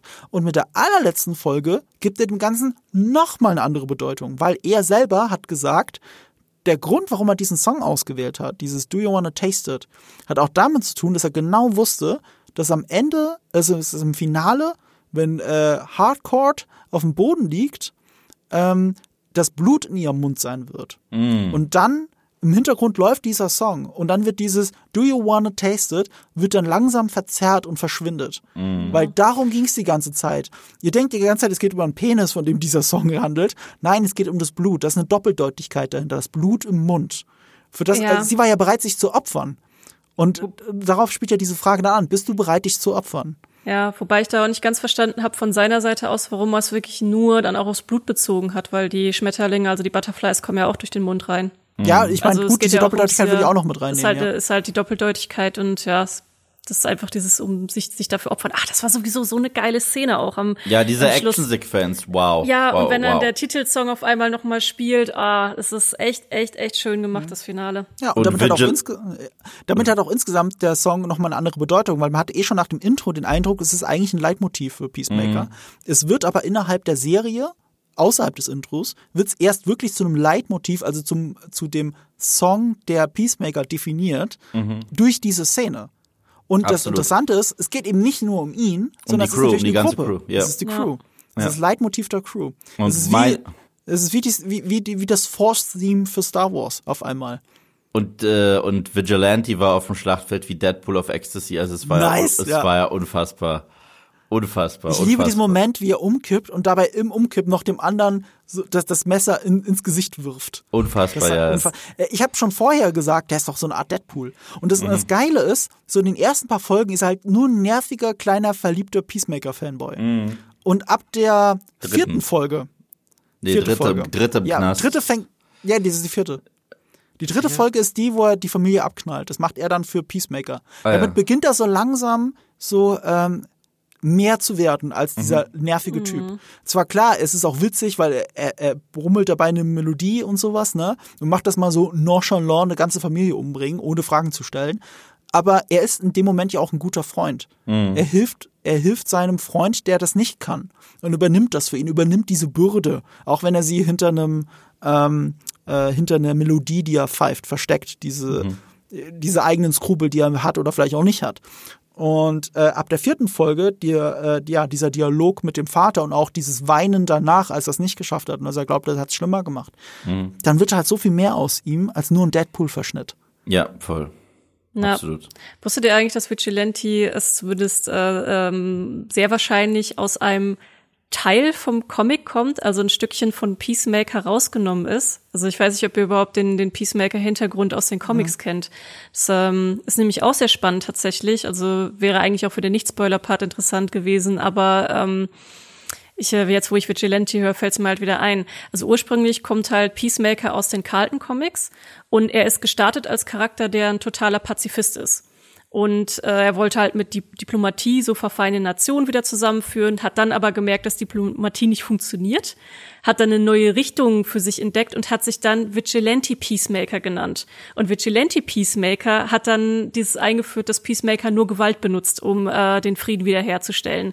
Und dann irgendwann 1980 ist es dann äh, in, bei, bei DC gelandet und da gab es dann eine neue Erfindung, wo dann Peacemaker auch der Sohn eines Nazi-Wissenschaftlers äh, geworden ist. Aber das, da, da sieht man auch wieder bei James Gunn dann die Liebe zu diesen Nebenfiguren. Also ich denke zumindest, dass er dann äh, Vigilante dann rausgenommen hat, so als eigene Figur, als den weil er macht's ja auch, alles mit Gewalt lösen. Die Verbindung geht doch sogar noch weiter, dass äh, durch Peacemakers rechte Verteilung, dass er quasi das Vorbild für den Comedian war. Für Watchmen. Und ich, ich kriege das nicht mehr richtig zusammen. Das kann sein, eine ja, Story ja, ja. dazu äh, weil die Watchmen haben ja auch so eine U Geschichte, die kommen ja eigentlich gar nicht aus dem Comic Watchmen, sondern die waren schon vorher woanders, äh, ich weiß nicht, ob man etabliert sagen kann, aber rechtemäßig zugeordnet. Und äh, die hat sich dann Alan Moore geschnappt, um seinen berühmten Watchmen-Comic zu machen. Und äh, der Comedian ist wohl inspiriert vom Peacemaker. Ja, wenn ja, ja, ja, ja, ja weil, weil, so. weil generell hätte ähm, Alan Moore etablierte Charaktere nehmen müssen für Watchmen, aber als er gesagt hat, was er so mit denen vorhat und wen er eventuell verabschiedet, haben die gesagt, was, was machst du und wie und wo? Und dann hat er seine ganz eigenen Charaktere da reingeworfen mhm. in Watchmen. Ja. ja, oder so. Ja, das, das macht's alles so schön. Ähm, ja, Vigilante, auch interessanter Fun Fact. Die, die Hälfte der Serie, die ersten fünf Folgen waren es, glaube ich sogar, haben sie mit einem anderen Vigilante gedreht. Und da gab's mhm. halt die berühmten kreativen Differenzen zwischen dem äh, Darsteller und James Gunn. Und dann hat sich James Gunn zu dem super drastischen Schritt, äh, äh, äh wie soll ich sagen, durchringen können, ihn zu feuern und ihn komplett zu ersetzen. Und das bedeutet, alle Szenen, die bis dahin gedreht worden sind, für fünf Folgen, mussten neu gedreht werden. Wow. Das ist schon sehr besonders. Und da er ganz sicher gehen wollte, äh, ob, ob dieser Freddy Stromer heißt er, glaube ich, aus mhm. Harry Potter ja immerhin bekannt, ob er die richtige Person ist, ähm, hat er eine Freundin angerufen, nämlich Elizabeth Banks. Die hat mit ihm für Pitch Perfect, glaube ich, zusammengearbeitet. Uh, und Elizabeth Banks, die kennt ja die Darstellerin, uh, mhm. zum Beispiel in Scrubs, die Mutter von J.D. Skin spielt und so weiter, die ist ja auch Regisseurin. Und uh, James Gunn hat sie angerufen und gefragt, ganz direkt, ob Freddie Stromer ein Arschloch ist. Mhm. Weil James Gunn hat eine sogenannte No-A-Hole-Politik die an seinen Film fährt. Er will keine Leute engagieren, von denen er glaubt, dass sie in irgendeiner Art und Weise, ob weil sie Dieven sind, Rassisten sind oder was auch immer, mir fällt jetzt nichts, nicht alles ein, was er meint, ähm, ob das Arschlöcher sind. Er will nicht mit Arschlöchern, wie er sagt, zusammenarbeiten. Und deswegen hat er ganz direkt eine Freundin gefragt, wie er denn wirklich so drauf ist. Und in dem Moment, wo sie gesagt hat, nee, er ist kein Arschloch, super netter Typ und total talentiert, in dem Moment hat er ihn dann auch wirklich engagiert mhm. und äh, haben alles nachgedreht. Und ich meine, ich kenne nur den anderen Darsteller vom Sehen her. Das war ein etwas muskulöserer Typ. Hätte ganz gut, glaube ich, als Äquivalent zu Peacemaker und gepasst. Und auch älter. Ja, und älter. Aber Freddy Stromer bringt halt sowas Eigenes mit rein, sowas Deadpool-mäßiges. Gerade weil der so schlaksig ist. Ja. Gerade, gerade weil der so, äh, auch noch mit der Brille und allem, hat er sowas so eigenes. Er sieht eigentlich aus wie jemand, der niemanden gefährlich werden könnte. Und dann sieht man ihn auf dem Schlachtfeld und einem fällt die Kinnlade runter. Und der Running ja. Gag mit seinem halben C, der ist auch lustig. Was ja auch so krass war, also bei Vigilante ist dann ja auch, er ist ja, äh, ich weiß gar nicht mehr, in welcher Episode geht er mit Chris zusammen ja auch in den, in dieses Geheimversteck von, vom White Dragon, also von seinem mhm. Vater, wo sie dann auch das Kostüm sehen. Und in dem Moment äh, analysiert Vigilante ja das Kostüm und sagt, dass da eine Schwachstelle äh, zwischen, zwischen dem Helm und dem mhm. restlichen Kostüm ist. Und äh, die nutzt er dann ja auch aus. Also äh, wenn dann das Duell ist zwischen, zwischen Peacemaker und seinem Vater, geht ja dann Vigilante hin und ähm, äh, schießt da rein, schlägt da rein, ich weiß es gerade nicht mehr richtig, aber er ist auf jeden Fall, dass er ihn am Nacken dann erwischt und ihn dann aus dem, ja, ins, ins Strauchen bringt weil er sich einfach gemerkt hat, da ist die Schwachstelle vom Kostüm. Er ist halt einfach, er ist wirklich ein Hardcore-Killer. Ja. Psychopath auch. Ja. Und die Serie beschönigt das ja auch nicht, dass er, dass er offensichtlich da wirklich ein Problem hat. Mhm. Äh, ähm, auch mit Racial Profiling und so weiter, auch wenn er sagt, das ist nicht so, das ist alles so witzig und gleichzeitig so, auch hier wieder die Parallelen zu Black Lives Matter, zu, Polizeigewalt, zu Polizeigewalt. Also es steckt immer ein bisschen mehr dahinter als bloß der blanke Gag, will ich damit sagen. Ja, ja, absolut. Absolut. Und äh, ja, auch der Vater von Peacemaker ist dann natürlich dann ähm, Sinnbild dafür, was James Gunn in dieser Zeit bewegt hat. Und gleichzeitig, ich, in den Comics ist es so, dass White Dragon nicht der Vater von Peacemaker ist, aber er bringt ja halt diese Figur, die Ku Klux Klan, glaube ich, Anführer in den Comics ist, äh, bringt er dann zusammen mit dem Nazi-Scientist-Vater von, äh, von dem richtigen Peacemaker. Mhm. Und, und, ähm, und dann noch diese Geschichte mit dem Helm spielt da ja noch so gut mit rein. Lea, das kannst du besser erklären, glaube ich. Da gibt's eigentlich nicht viel zu erklären. Also in der Serie ist es ja so, dass dann der Vater ihm dann wieder erscheint, wo er dann den Helm im Wald findet und man könnte halt denken, das ist ein Zufall, aber in der Serie, ach, in den Comics ist das auch mit dem Helm verknüpft. Also ähm, irgendwie kommt dann da immer wieder so äh, eine Art holographische Version äh, im, mit dem Helm, wo dann der, der er den Vater immer wieder sieht. Ähm, das ist dann wie gesagt mit dem Helm verbunden, wird im Peacemaker jetzt nicht explizit erwähnt, aber auf jeden Fall verfolgt ihn einfach der sein sein toter Vater immer noch. Es wird aber implizit gezeigt, ja. nämlich als er diesen Geist erschießt im Wald fällt mhm. der Geist runter und ich höre noch so beim ersten Gucken so ein Blom. Und ich dachte so, hä, das ist aber komisches Sounddesign. Und dann liegt da auf einmal der Helm. Ja. Genau da, wo er, wo er, wo er niedergeschlagen ist. Und so wie ich das verstanden habe mit dem Helm, ohne es jetzt nochmal nachgelesen zu haben, gibt's halt in einer Peacemaker-Version der Comics, ist der Helm, fängt halt die Seelen der Feinde oder so ein, der Leute, die er getötet hat. Und mit diesen Stimmen muss er sich dann auseinandersetzen. Und genau dafür steht ja jetzt der Vater, der T1000, äh, Robert Patrick, ähm, dass er nie wieder von ihm weichen wird. Und damit hat auch der letzte Shot dieser Serie zu tun, die für mich nochmal ein Grund ist, sie auf diese 10 von 10 zu hieven. Ich weiß noch, bei unserer ersten Diskussion, Eve, waren wir bei neun, äh, war ich bei 9 von 10 mit dem Wiggle Room nach oben, mit dem mhm. Potenzial, glaube ich zumindest. Und äh, so nach dem letzten Shot von der letzten Folge war ich mir sicher, und das ist auch, auch nicht meine Lieblingsfolge. Meine Lieblingsfolge ist die vierte, die mit dem Vater, mit dem Gefängnis. Mhm. Das ist meine Lieblingsfolge, die habe ich schon mehrmals gesehen. Ich habe wirklich viermal gesehen. Und ähm, diese, die, äh, dieser letzte Shot, der spiegelt halt so schön die erste Folge wieder. Mhm. Weil da, da geht, da, da sitzt auch im letzten Shot Peacemaker nackt, nur mit dem Helm an, an diesem Krater und Igli versucht ihn zu trösten, indem sie Igli ihm Beute hinwirft mhm. und sich so neben ihn setzt. So, und hier ist es so, Peacemaker im letzten Shot der letzten Folge ohne Helm, aber sein Vater setzt sich neben ihm, der den mhm. Helm symbolisiert. Peacemaker dafür nicht nackt, aber auch nicht in der Uniform. Er hat normale Klamotten an. Ähm, er blickt halt in die Ferne, Igli versucht ihn wieder zu trösten, Igli setzt sich wieder dazu. Hm. Und das alles unter diesem fantastischen Song und als Schlusspunkt einer Montage, nämlich, äh, wie heißt der Song? Apologize? Habe ich gerade heute Morgen nochmal eine Dusche gehört. Höre ich sehr oft beim Duschen, ehrlich gesagt, weil der geht fünf Minuten. Das ist perfekt, dass ich wirklich in dieser Zeit nur ein, also einmal komplett durchdusche und nicht der Song wechselt. Und weil ich es immer auf random habe, will ich nicht, dass irgendein Song kommt, der mir nicht so gut gefällt. Und ich höre tatsächlich immer den. Und ich kann nicht aufhören, diesen Song zu hören. Ich habe den schon so oft gehört, seit, dieses, seit diesem Finale, weil ich das jetzt alles damit verbinde, all diese Gefühle, die von mir gefallen sind, diese Last, so wie wenn äh, äh, ähm, äh, Daniel Brooks Charakter ihre Frau dann zum ersten Mal wieder sieht nach dieser mhm. ganzen Zeit ins Apartment reinkommt, sie endlich küssen kann, ähm, wie Harcourt wieder das Laufen lernt und so weiter, wie ja. Vigilante wieder auf der Flucht ist, weil er ja ein skrupelloser Mörder ist, wenn es um sein Vigilantentum geht. All diese Sachen, die zusammenkommen, Economist, der auf dieses Bild der Familie schaut, all das unter diesem Lied mit, mit, mit dem Hintergrund, Apologize und dann hast du halt Peacemaker, der die erste Folge widerspiegelt, aber so eine krasse Charakterentwicklung gemacht hat von der allerersten Folge, von diesem Naivling zu dem, zu diesem gebrochenen, aber auch weiterentwickelten Figur am Ende der letzten Folge. Ähm, da, da für mich, dieser Song steht für mich. Äh, steht für mich genau für das alles. Und deswegen finde ich das so schön. Und dann endet diese Serie und dann kommt nochmal im Abspann nochmal ein ganz anderer Song, nämlich äh, mit dem mit dem Text, ich hoffe, ich krieg's richtig zusammen, Never Stopped Rock'n'Roll oder irgendwie sowas. Auf jeden Fall ist diese Zeile mit drin. Was ja auch wieder so darauf hindeutet, es darf halt nie zu Ende gehen. Und nur weil es jetzt hier ein Ende ist, ist es aber nie unbedingt zu Ende. Und ach, das ist halt so, ich, ich sag ja immer, James Gunn hat am Ende immer noch so dieses kleine, dass du Bock auf mehr hast. Das ist auch noch mit drin. Es ist nicht nur ein Abschluss, sondern es ist immer Bock auf ein bisschen mehr. Auch bei den Guardians, wenn die halt in den Weltraum reinfliegen. Du willst danach immer ein bisschen mehr. Und das hat auch diese, diese erste Staffel für mich so perfekt gemacht.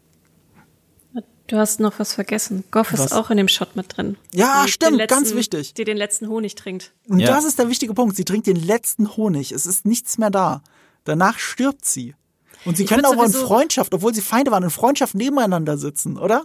Das mhm. ist, das ist, das würde mich auch von euch wirklich so sehr interessieren. Also ähm, Goff ist ja wirklich auch ein super krasser Charakter in der Serie, die ja auch viel mit Peacemakers Entwicklung zu tun hat. Also wie wie habt ihr eigentlich den Verlauf von, von Goff in der Serie empfunden? Also auch vor allem auch jetzt in der letzten Episode. Du zuerst, Marco. Nee, ich habe jetzt zu viel geredet, jetzt musst du. Gerade sagen, du. Gott, aber warte, ich, ich muss das jetzt nochmal zusammenkriegen. Das, also erstens fand ich es damals überraschend interessant, dass Peacemaker, der das, das war ja schon der erste Schritt in Richtung Charakterentwicklung, äh, weil er war ja so ein Typ, der eigentlich keine Fragen stellt und jeden äh, Auftrag annimmt. Und er hat ja damals diesen ersten Butterfly schon heimlich nach Hause genommen und äh, behandelt wie ein Haustierchen. Und ich glaube, das war eigentlich schon so ein bisschen der Startschuss, der dann auch noch viel vernünftiger erklärt, wie sehr er eigentlich daran zu beißen hat, was alles passiert ist in The Suicide Squad. Da liegt er auf seinem Bett, heult nochmal wegen dem, was er Rick Flag an. Er hat einen wirklichen Helden umgebracht, das, was er gerne sein möchte. Und ähm, irre ich mich oder ist Goff nicht dann auch noch der, äh, der Butterfly, der zum Schluss noch mit ihm so richtig redet? Äh? Ja, Goff ja, ist, also Goff, Goff. Goff vielleicht als als Zusammenfassung äh, nochmal für dich. Goff ist ich erst in dem vor Senator. vor zwei drei Wochen gesehen, als es neu war. Ich habe seitdem die Finale nicht mehr gesehen. Äh, Goff ist ja erst in dem Senator drin. Ja. Dann dann nimmt er sie mit nach Hause und äh, versucht dann auch mit ihr zu reden. Da macht sie dann ja in dem äh, Glas auch noch dieses Peace-Zeichen rein. Mhm. Das Glas geht kaputt. Äh, sie übernimmt dann den Körper von der Polizistin. Ich habe mhm. jetzt den Namen von der Polizistin in der Serie vergessen. Ähm, aber sie ist dann ja in der Polizistin drin und dann zum Schluss ähm, hat ja die Polizistin den, beziehungsweise Goff den langen Monolog. Ja, genau, mit, mit diesen, äh, äh, was sie alles für eure warum, Sicherheit, ja. äh, genau. Ja, ja, da, da, da gibt's ja eigentlich so ein, so ein Spiegelbild. Was ist ganz witzig, dass sie auch das Peace-Zeichen macht, weil ihre Motivation ist ähnlich wie die von Peacemaker damals. Sie sagt, ähm, äh, nur, nur weil ihr ein paar von euren Freiheiten und so weiter aufgeben könnt, äh, äh, meckert ihr und so weiter und wir können, äh, äh, es ging ja auch um deren Spezies mhm. äh, zu erhalten und so weiter und ich glaube, da wurde was in ihm wachgerüttelt. Ja. Und da sagst du was so Wichtiges. Deswegen ja. ist die ganze Handlung auch so geil. Sie ist wirklich um die Charakterentwicklung von Peacemaker herumgestrickt. Mhm. Weil der Peacemaker, den wir in Suicide Squad gesehen haben, der Peacemaker, der am Anfang dieser Serie ist, das ist der Peacemaker, der aus der, seiner Logik heraus sie joinen muss. Er muss sich mhm. ihr anschließen, weil ja. sie eigentlich das macht, was er macht. Das ist sein Werk. Mhm. Aber wir am Ende dieser acht Folgen haben wir eine Figur, die sich so weiterentwickelt hat, dass sie Joff äh, das Leben nehmen muss. Also mhm. er bringt sie ja nicht mal komplett um, wissentlich bringt er sie nicht komplett um und lebt am Ende sogar im letzten Shot neben ihr, aber er hat sie über lange Zeit umgebracht, weil er ihnen die Nahrungsquelle genommen hat. Ja. Und er hat sich entschlossen, nicht mehr der Peacemaker zu sein, den wir kennengelernt haben. Ja. Der große, der große Unterschied ist da, ähm, wo es dann wieder darauf hinausläuft, auf die Thema, auf das Thema Liebe, Liebe empfangen, Liebe empfinden. Mhm. Äh, er hat jetzt, er hat jetzt Leute, die ihm was bedeuten und die auch den die auch an ihm hängen. Also ja. äh, Adebayo war ja von Anfang an irgendwie diejenige, die gesagt hat, ja, er ist vielleicht ein bisschen komisch, aber irgendwie hat sie ja was in ihm gesehen. Und das ist der große Unterschied, warum ja, etwas er Trauriges, ja, etwas Trauriges das, ja. hat sie ihm gesehen. Und umso umso cooler ist es, sie ist diejenige, die über den Verlauf der Serie immer wieder auf ihn äh, einhämmert und sagt, dein Vater ist kein guter Mensch und du musst nicht wie dein Vater sein. Und zum Schluss ist sie nicht wie ihre Mutter. Denn Viola Davis hat einen Gastauftritt und mhm. sie äh, und ähm, ihre Tochter veröffentlicht all die schäbigen Sachen, die sie da so macht, auch mit dem Suicide Squad und dass es dafür auch äh, Konsequenzen gibt. Das heißt, eigentlich ist selbst der Arc dann aus dem Suicide Squad erst hier richtig beendet am Ende. Ja. Ja. Stimmt.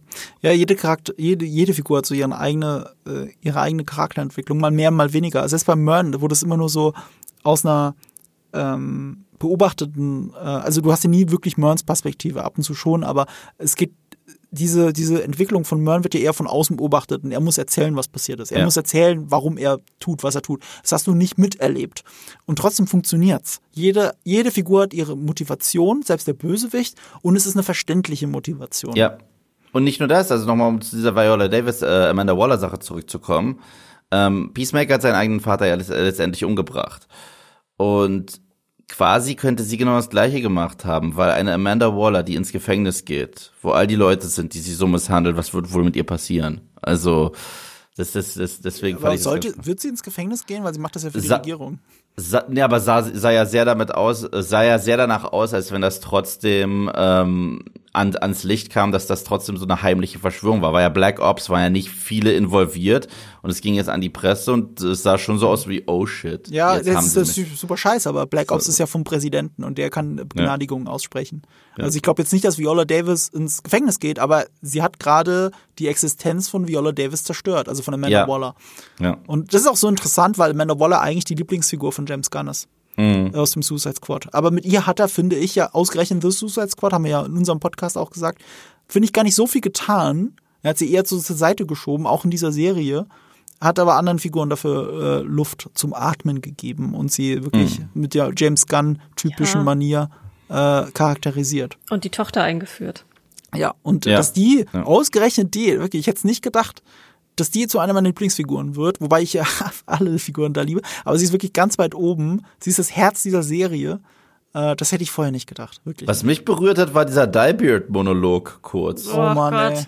Ey. ey. da sind mir auch ein bisschen die, so, wow. die, Augen feucht geworden. Das war ja. echt krass. Ja. ja. Und auch da wieder so cooles Storytelling. Ich glaube, Lea, dir war das aufgefallen, du hast mir das gesagt, dass äh, mit jeder weiteren Folge siehst du, dass der Bart grauer wird. Ja, ja, ja. absolut dass es, wenn er das erste Mal darauf angesprochen wird, dass er dann irgendwann äh, die, die Färbung weglässt. Und das ist auch so ein guter Moment auch nochmal in der Charakterentwicklung von, von Peacemaker, weil er da erstmal versteht, weil jetzt äh, liegt ihm ja was an Economus. Äh, er hat jetzt nicht mehr, äh, es sind einfach nicht nur irgendwelche Figuren für ihn, mit denen er Banter oder so hat. Ähm, er ist ihm ans Herz gewachsen und jetzt fühlt er den Schmerz von ihm. Und das, gefällt ihm nicht mehr. Das ist so, so stark insgesamt gemacht. Weil er ja auch als Bully eingeführt wird. Er war schon immer ein ja. Bully, sein ganz Leben lang. Und oft hat er es gar nicht verstanden. Es gibt ja expliziten Dialog dazu, wo es darum geht, dass er nicht versteht, dass er ein Bully war. Und er ja. hat sich nur gesagt, aber redet ihr mal meine Gefühle und, und sowas, ne? Und er hat das nicht verstanden. Und er hat es erst in diesem Moment, in der allerletzten Folge verstanden, dass er ein Bully mhm. ist. Und das zahlt dann natürlich auch wieder darauf ein, dass er am Ende auf dieser Veranda sitzt und drüber nachdenkt, über sich ja. nachdenkt. Aber er ist ja auch. Oh. Also, bitte, bitte wollte sagen, er ist ja auch so groß geworden. Also ja. äh, wenn man an seinen Vater halt denkt, ne, also das, das geht ja schon übers Bullying hinaus, ja. aber das ist ja die einzige Art von Zwischenmenschlichkeit, die er kennt. Sein Vater ist ja auch streng genommen die einzige wirklich böse Figur. Ja. Sie ist der absolute Bösewicht, sie ist absolut ekelhaft. So hat auch James Gunn angelegt, da gibt es keine zwei, zwei, mhm. zwei Schichten oder sowas. Das ist halt, hier ist der ultimativ böse und auch ganz leicht charakterisiert damit, er muss zwar auf Igli aufpassen, aber was macht er mit Igli? Er sperrt Igli in die Garage ein. Ja. Er, er, sperrt einen Vogel einfach ein und legt ein paar Zeitungen drumherum, damit er draufkacken kann. Und yeah. damit charakterisiert er schon indirekt, der Mann ist absolut böse. Ja, und das einzige Mal, dass man ja bei dem Emotionen zulässt, ist, wenn er Peacemaker wissen lässt, dass er sein äh, Bruder mehr mochte als ihn und er trotzdem ihm die Schuld gibt am Tod von ihm. Dabei ist er dafür verantwortlich, dass er seine zwei Söhne gegeneinander antreten lässt in solchen barbarischen Kämpfen. Das war übrigens eine Szene, die mich sehr, sehr, sehr getroffen hat, wo man sieht, wie er versehentlich seinen Bruder tot prügelt.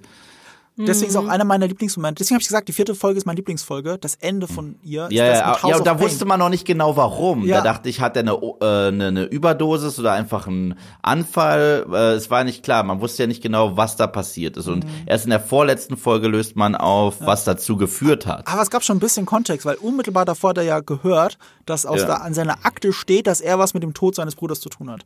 Ja. Und du siehst ja. halt, wie in dieser Montage sein Bruder stirbt.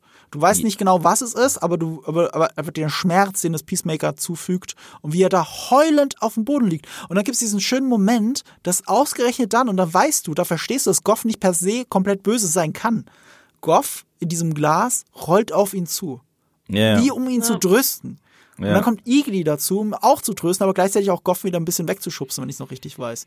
Oder, mhm. oder beide waren einfach nur als Freunde da. Das nee, das, ist, vorher, das, ne? das, das waren, die haben ja. sich nicht weggeschubst. Also das ist auch eine ja. meiner absoluten Lieblingsszenen, die ich mir auch öfter ja. angeguckt habe, weil die einfach symbolisiert, dass die Butterflies nicht böse sein können, weil die einfach diesen, diese Momente haben.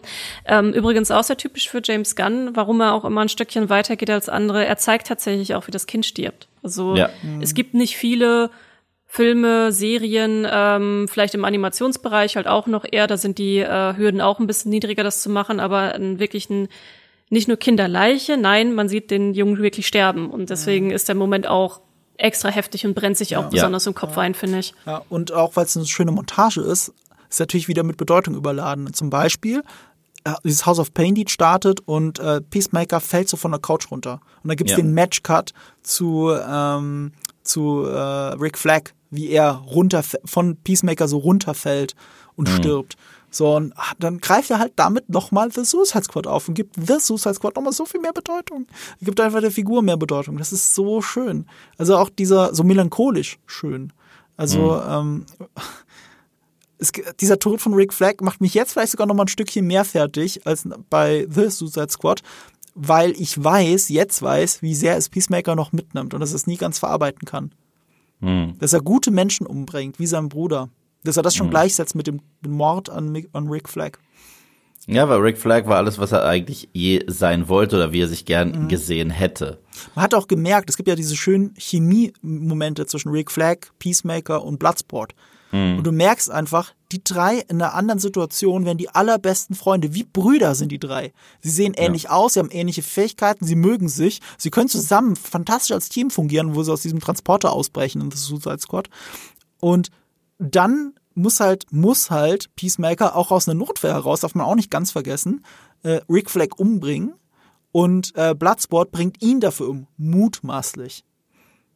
Ja, oh, und nicht tragisch. Ja, und nicht, und nicht nur das. Äh, Peacemaker fleht ja Rick Flag gerade äh, dazu an, das nicht zu machen. Also ich will dich, ich, äh, ich will dich wirklich nicht umbringen und so weiter. Aber ich werde es tun müssen und das ist ja das Ähnliche, was er dann genau. später Red Catcher 2 noch sagt. Und das sind wir wieder bei der Verbindung zu Joff, weil ja. Joff will ja die Menschen nicht umbringen, glaubt aber, dass er es tun, oder dass er oder sie es tun muss, um die Welt zu retten. Ja, genau. Genau wie Peacemaker. Mhm. Ja. Ja, das, das ist übrigens auch ein Punkt, der mir dann ähm, so die in der letzten Episode auch, wo ich erst dachte, ah, das geht jetzt gerade in eine Richtung, die ich nicht so sehr mag, weil Goff hat ja diesen sehr langen Monolog auch mhm. darüber, wo die Menschen nicht den Planeten ausgebeutet haben und alles furchtbar machen. Und das war dann so ein bisschen, wo der moralische Zeigefinger nach oben kam. Und das mag ich immer nicht. Ich so auch sehr. nicht, ich auch nicht. Das, das war auch der Punkt, wo ich kurz mit den Augen gerollt habe. Ja, das, das mag ich immer nicht so sehr, wenn jemand den moralischen Zeigefinger nach oben hält, weil eigentlich hat die Serie ja bis dahin sehr gut schon von alleine symbolisiert, was mit Menschen mhm. falsch laufen kann.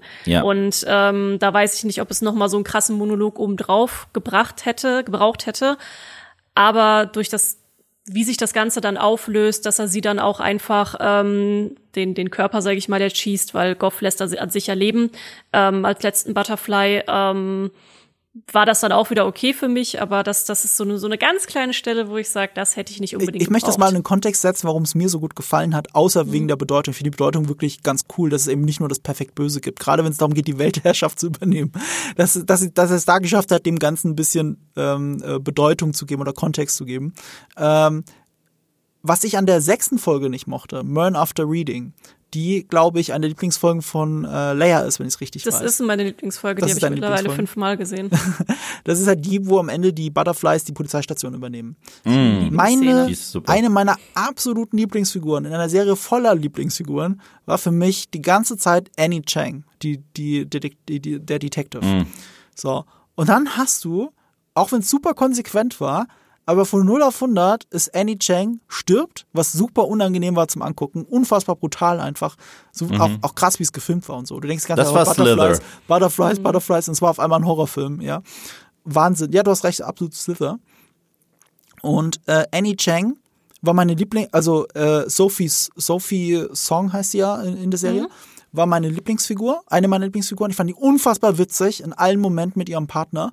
Und und auf einmal ist sie ein stupider Bösewicht, der gerade ausläuft und redet wie ein Roboter. Was halt merkwürdig ist, weil sie war jetzt lang genug unter Menschen, also Joff war lang genug unter Menschen, um zu wissen, wie Menschen miteinander reden. Und sie redet halt wie ein Alien aus, aus, aus einer Comedy. Aus, äh, äh, äh, wie heißt der mal, äh, ey Mann, wo ist mein Auto? Ne, wie hieß denn mal diese, diese alte, dieses alte Ding mit äh, Ashton Kutcher und Sean? Ja, ey Mann, wo ist mein Auto? Ey Mann, wo ist mein Auto? Äh, da reden die Aliens ja auch so mit den Leuten. Ja. Die ganze Zeit. Ja. Und äh, äh, die geilen Schnecken hießen die da. Die, wer seid ihr? Wir sind die geilen Schnecken. heute noch drüber lachen. Wir so einen saudämlichen Dialog. Und äh, aber genauso redet die mit den Leuten. Also Alien offensichtlich in einem Menschen Menschengestalt. Ja, und das fand ich so oh. eindimensional und so Sorry. blöd. Das ist mir alles auf den Sack gegangen. Und das mochte ich dann nicht an dieser sechsten Folge, dass auf einmal all diese geliebten Nebenfiguren, selbst der Polizeichef, der so interessant war, weil er ja im Prinzip ein Serienkiller ist, der Joker-mäßig ist, dass sie jetzt von 0 auf 100 auf einmal die bösen Aliens waren. Und das fand ich so eine ganz merkwürdige Entwicklung, die mir nicht gefallen hat. Und dann hast du aber die letzte Folge, die das alles in, Perspekt in Perspektive rückt. Und dann fand ich es wieder cool. Gerade dann, weil auch Annie Chang eine Chance hatte, in einem Monolog nochmal zu zeigen, was sie als Schauspielerin kann, was ihre Figur kann. Und damit haben sie mit dieser letzten Folge das alles rehabilitiert für mich. Sie war auch wohl die Einzige, die beide Rollen hinbekommen hat. Deswegen ist sie es geworden. Also äh, im Casting hatte James Gunn auch mal im Interview erzählt, dass sie die einzige Schauspielerin war, die sowohl die Polizistin als auch Goff gut gespielt hat. Und um nochmal ähm, auf das Intro zurückzukommen. Nebenbei, ne, nebenbei, sie haben das aber in der Folge auch erklärt, mehr oder weniger. Das kann man natürlich auch als billige Erklärung nehmen, aber sie haben in der Folge gesagt, die Butterflies, dass es, dass jeder, jeder Wirt anders ist und dass man jeden Wirt wieder aufs Neue neu lernen muss. Mhm. Ja, aber, aber, aber das habe ich verstehe schon, mit dem Grinsen hat sie das aber gesagt, wegen motorischen Fähigkeiten. Das verstehe ich. Aber ich verstehe es dann nicht, wenn es um Interaktion mit Menschen geht. Also es gibt ja ein Wissen. Und die Le sagt einfach Leuten, dass sie Menschen sind und sie ist damit implizit kein Mensch.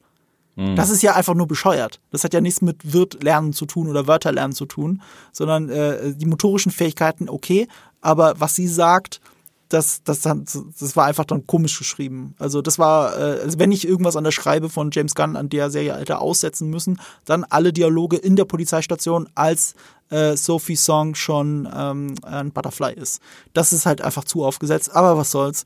Äh, nach der letzten Folge habe ich das dann runtergeschluckt. Und um auf das Intro zurückzukommen, eben dadurch diesen ganzen Kontext, wenn sie jetzt da diesen ihre Dance Moves macht, die auch mhm. wirklich smooth sind, aber dabei so apathisch in die Kamera schaut, hat das mhm. nochmal so eine andere Bedeutung für mich und ein ja, ganz anderes ja. Gewicht. Total. Ja.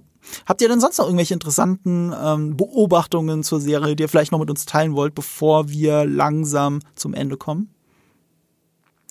Mir war mittendrin was Cooles eingefallen, ich habe völlig vergessen, was es war. Ah, ja, doch, ich hätte eine Anekdote, die das alles mhm. auch nochmal in Perspektive rückt, äh, warum ich die Serie so toll finde, so herzlich.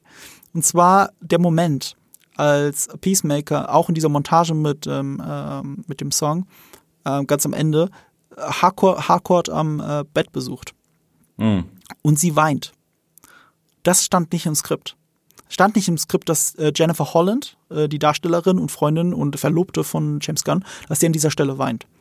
Aber, und das ist so schön an dem Ganzen, John Cena ist halt so sehr Peacemaker. Er sitzt bei ihr, bei Jennifer Holland, hält ihr die Hand und fängt selbst an zu weinen. Und weil sie das sieht, Jennifer Holland, fängt sie auch an zu weinen.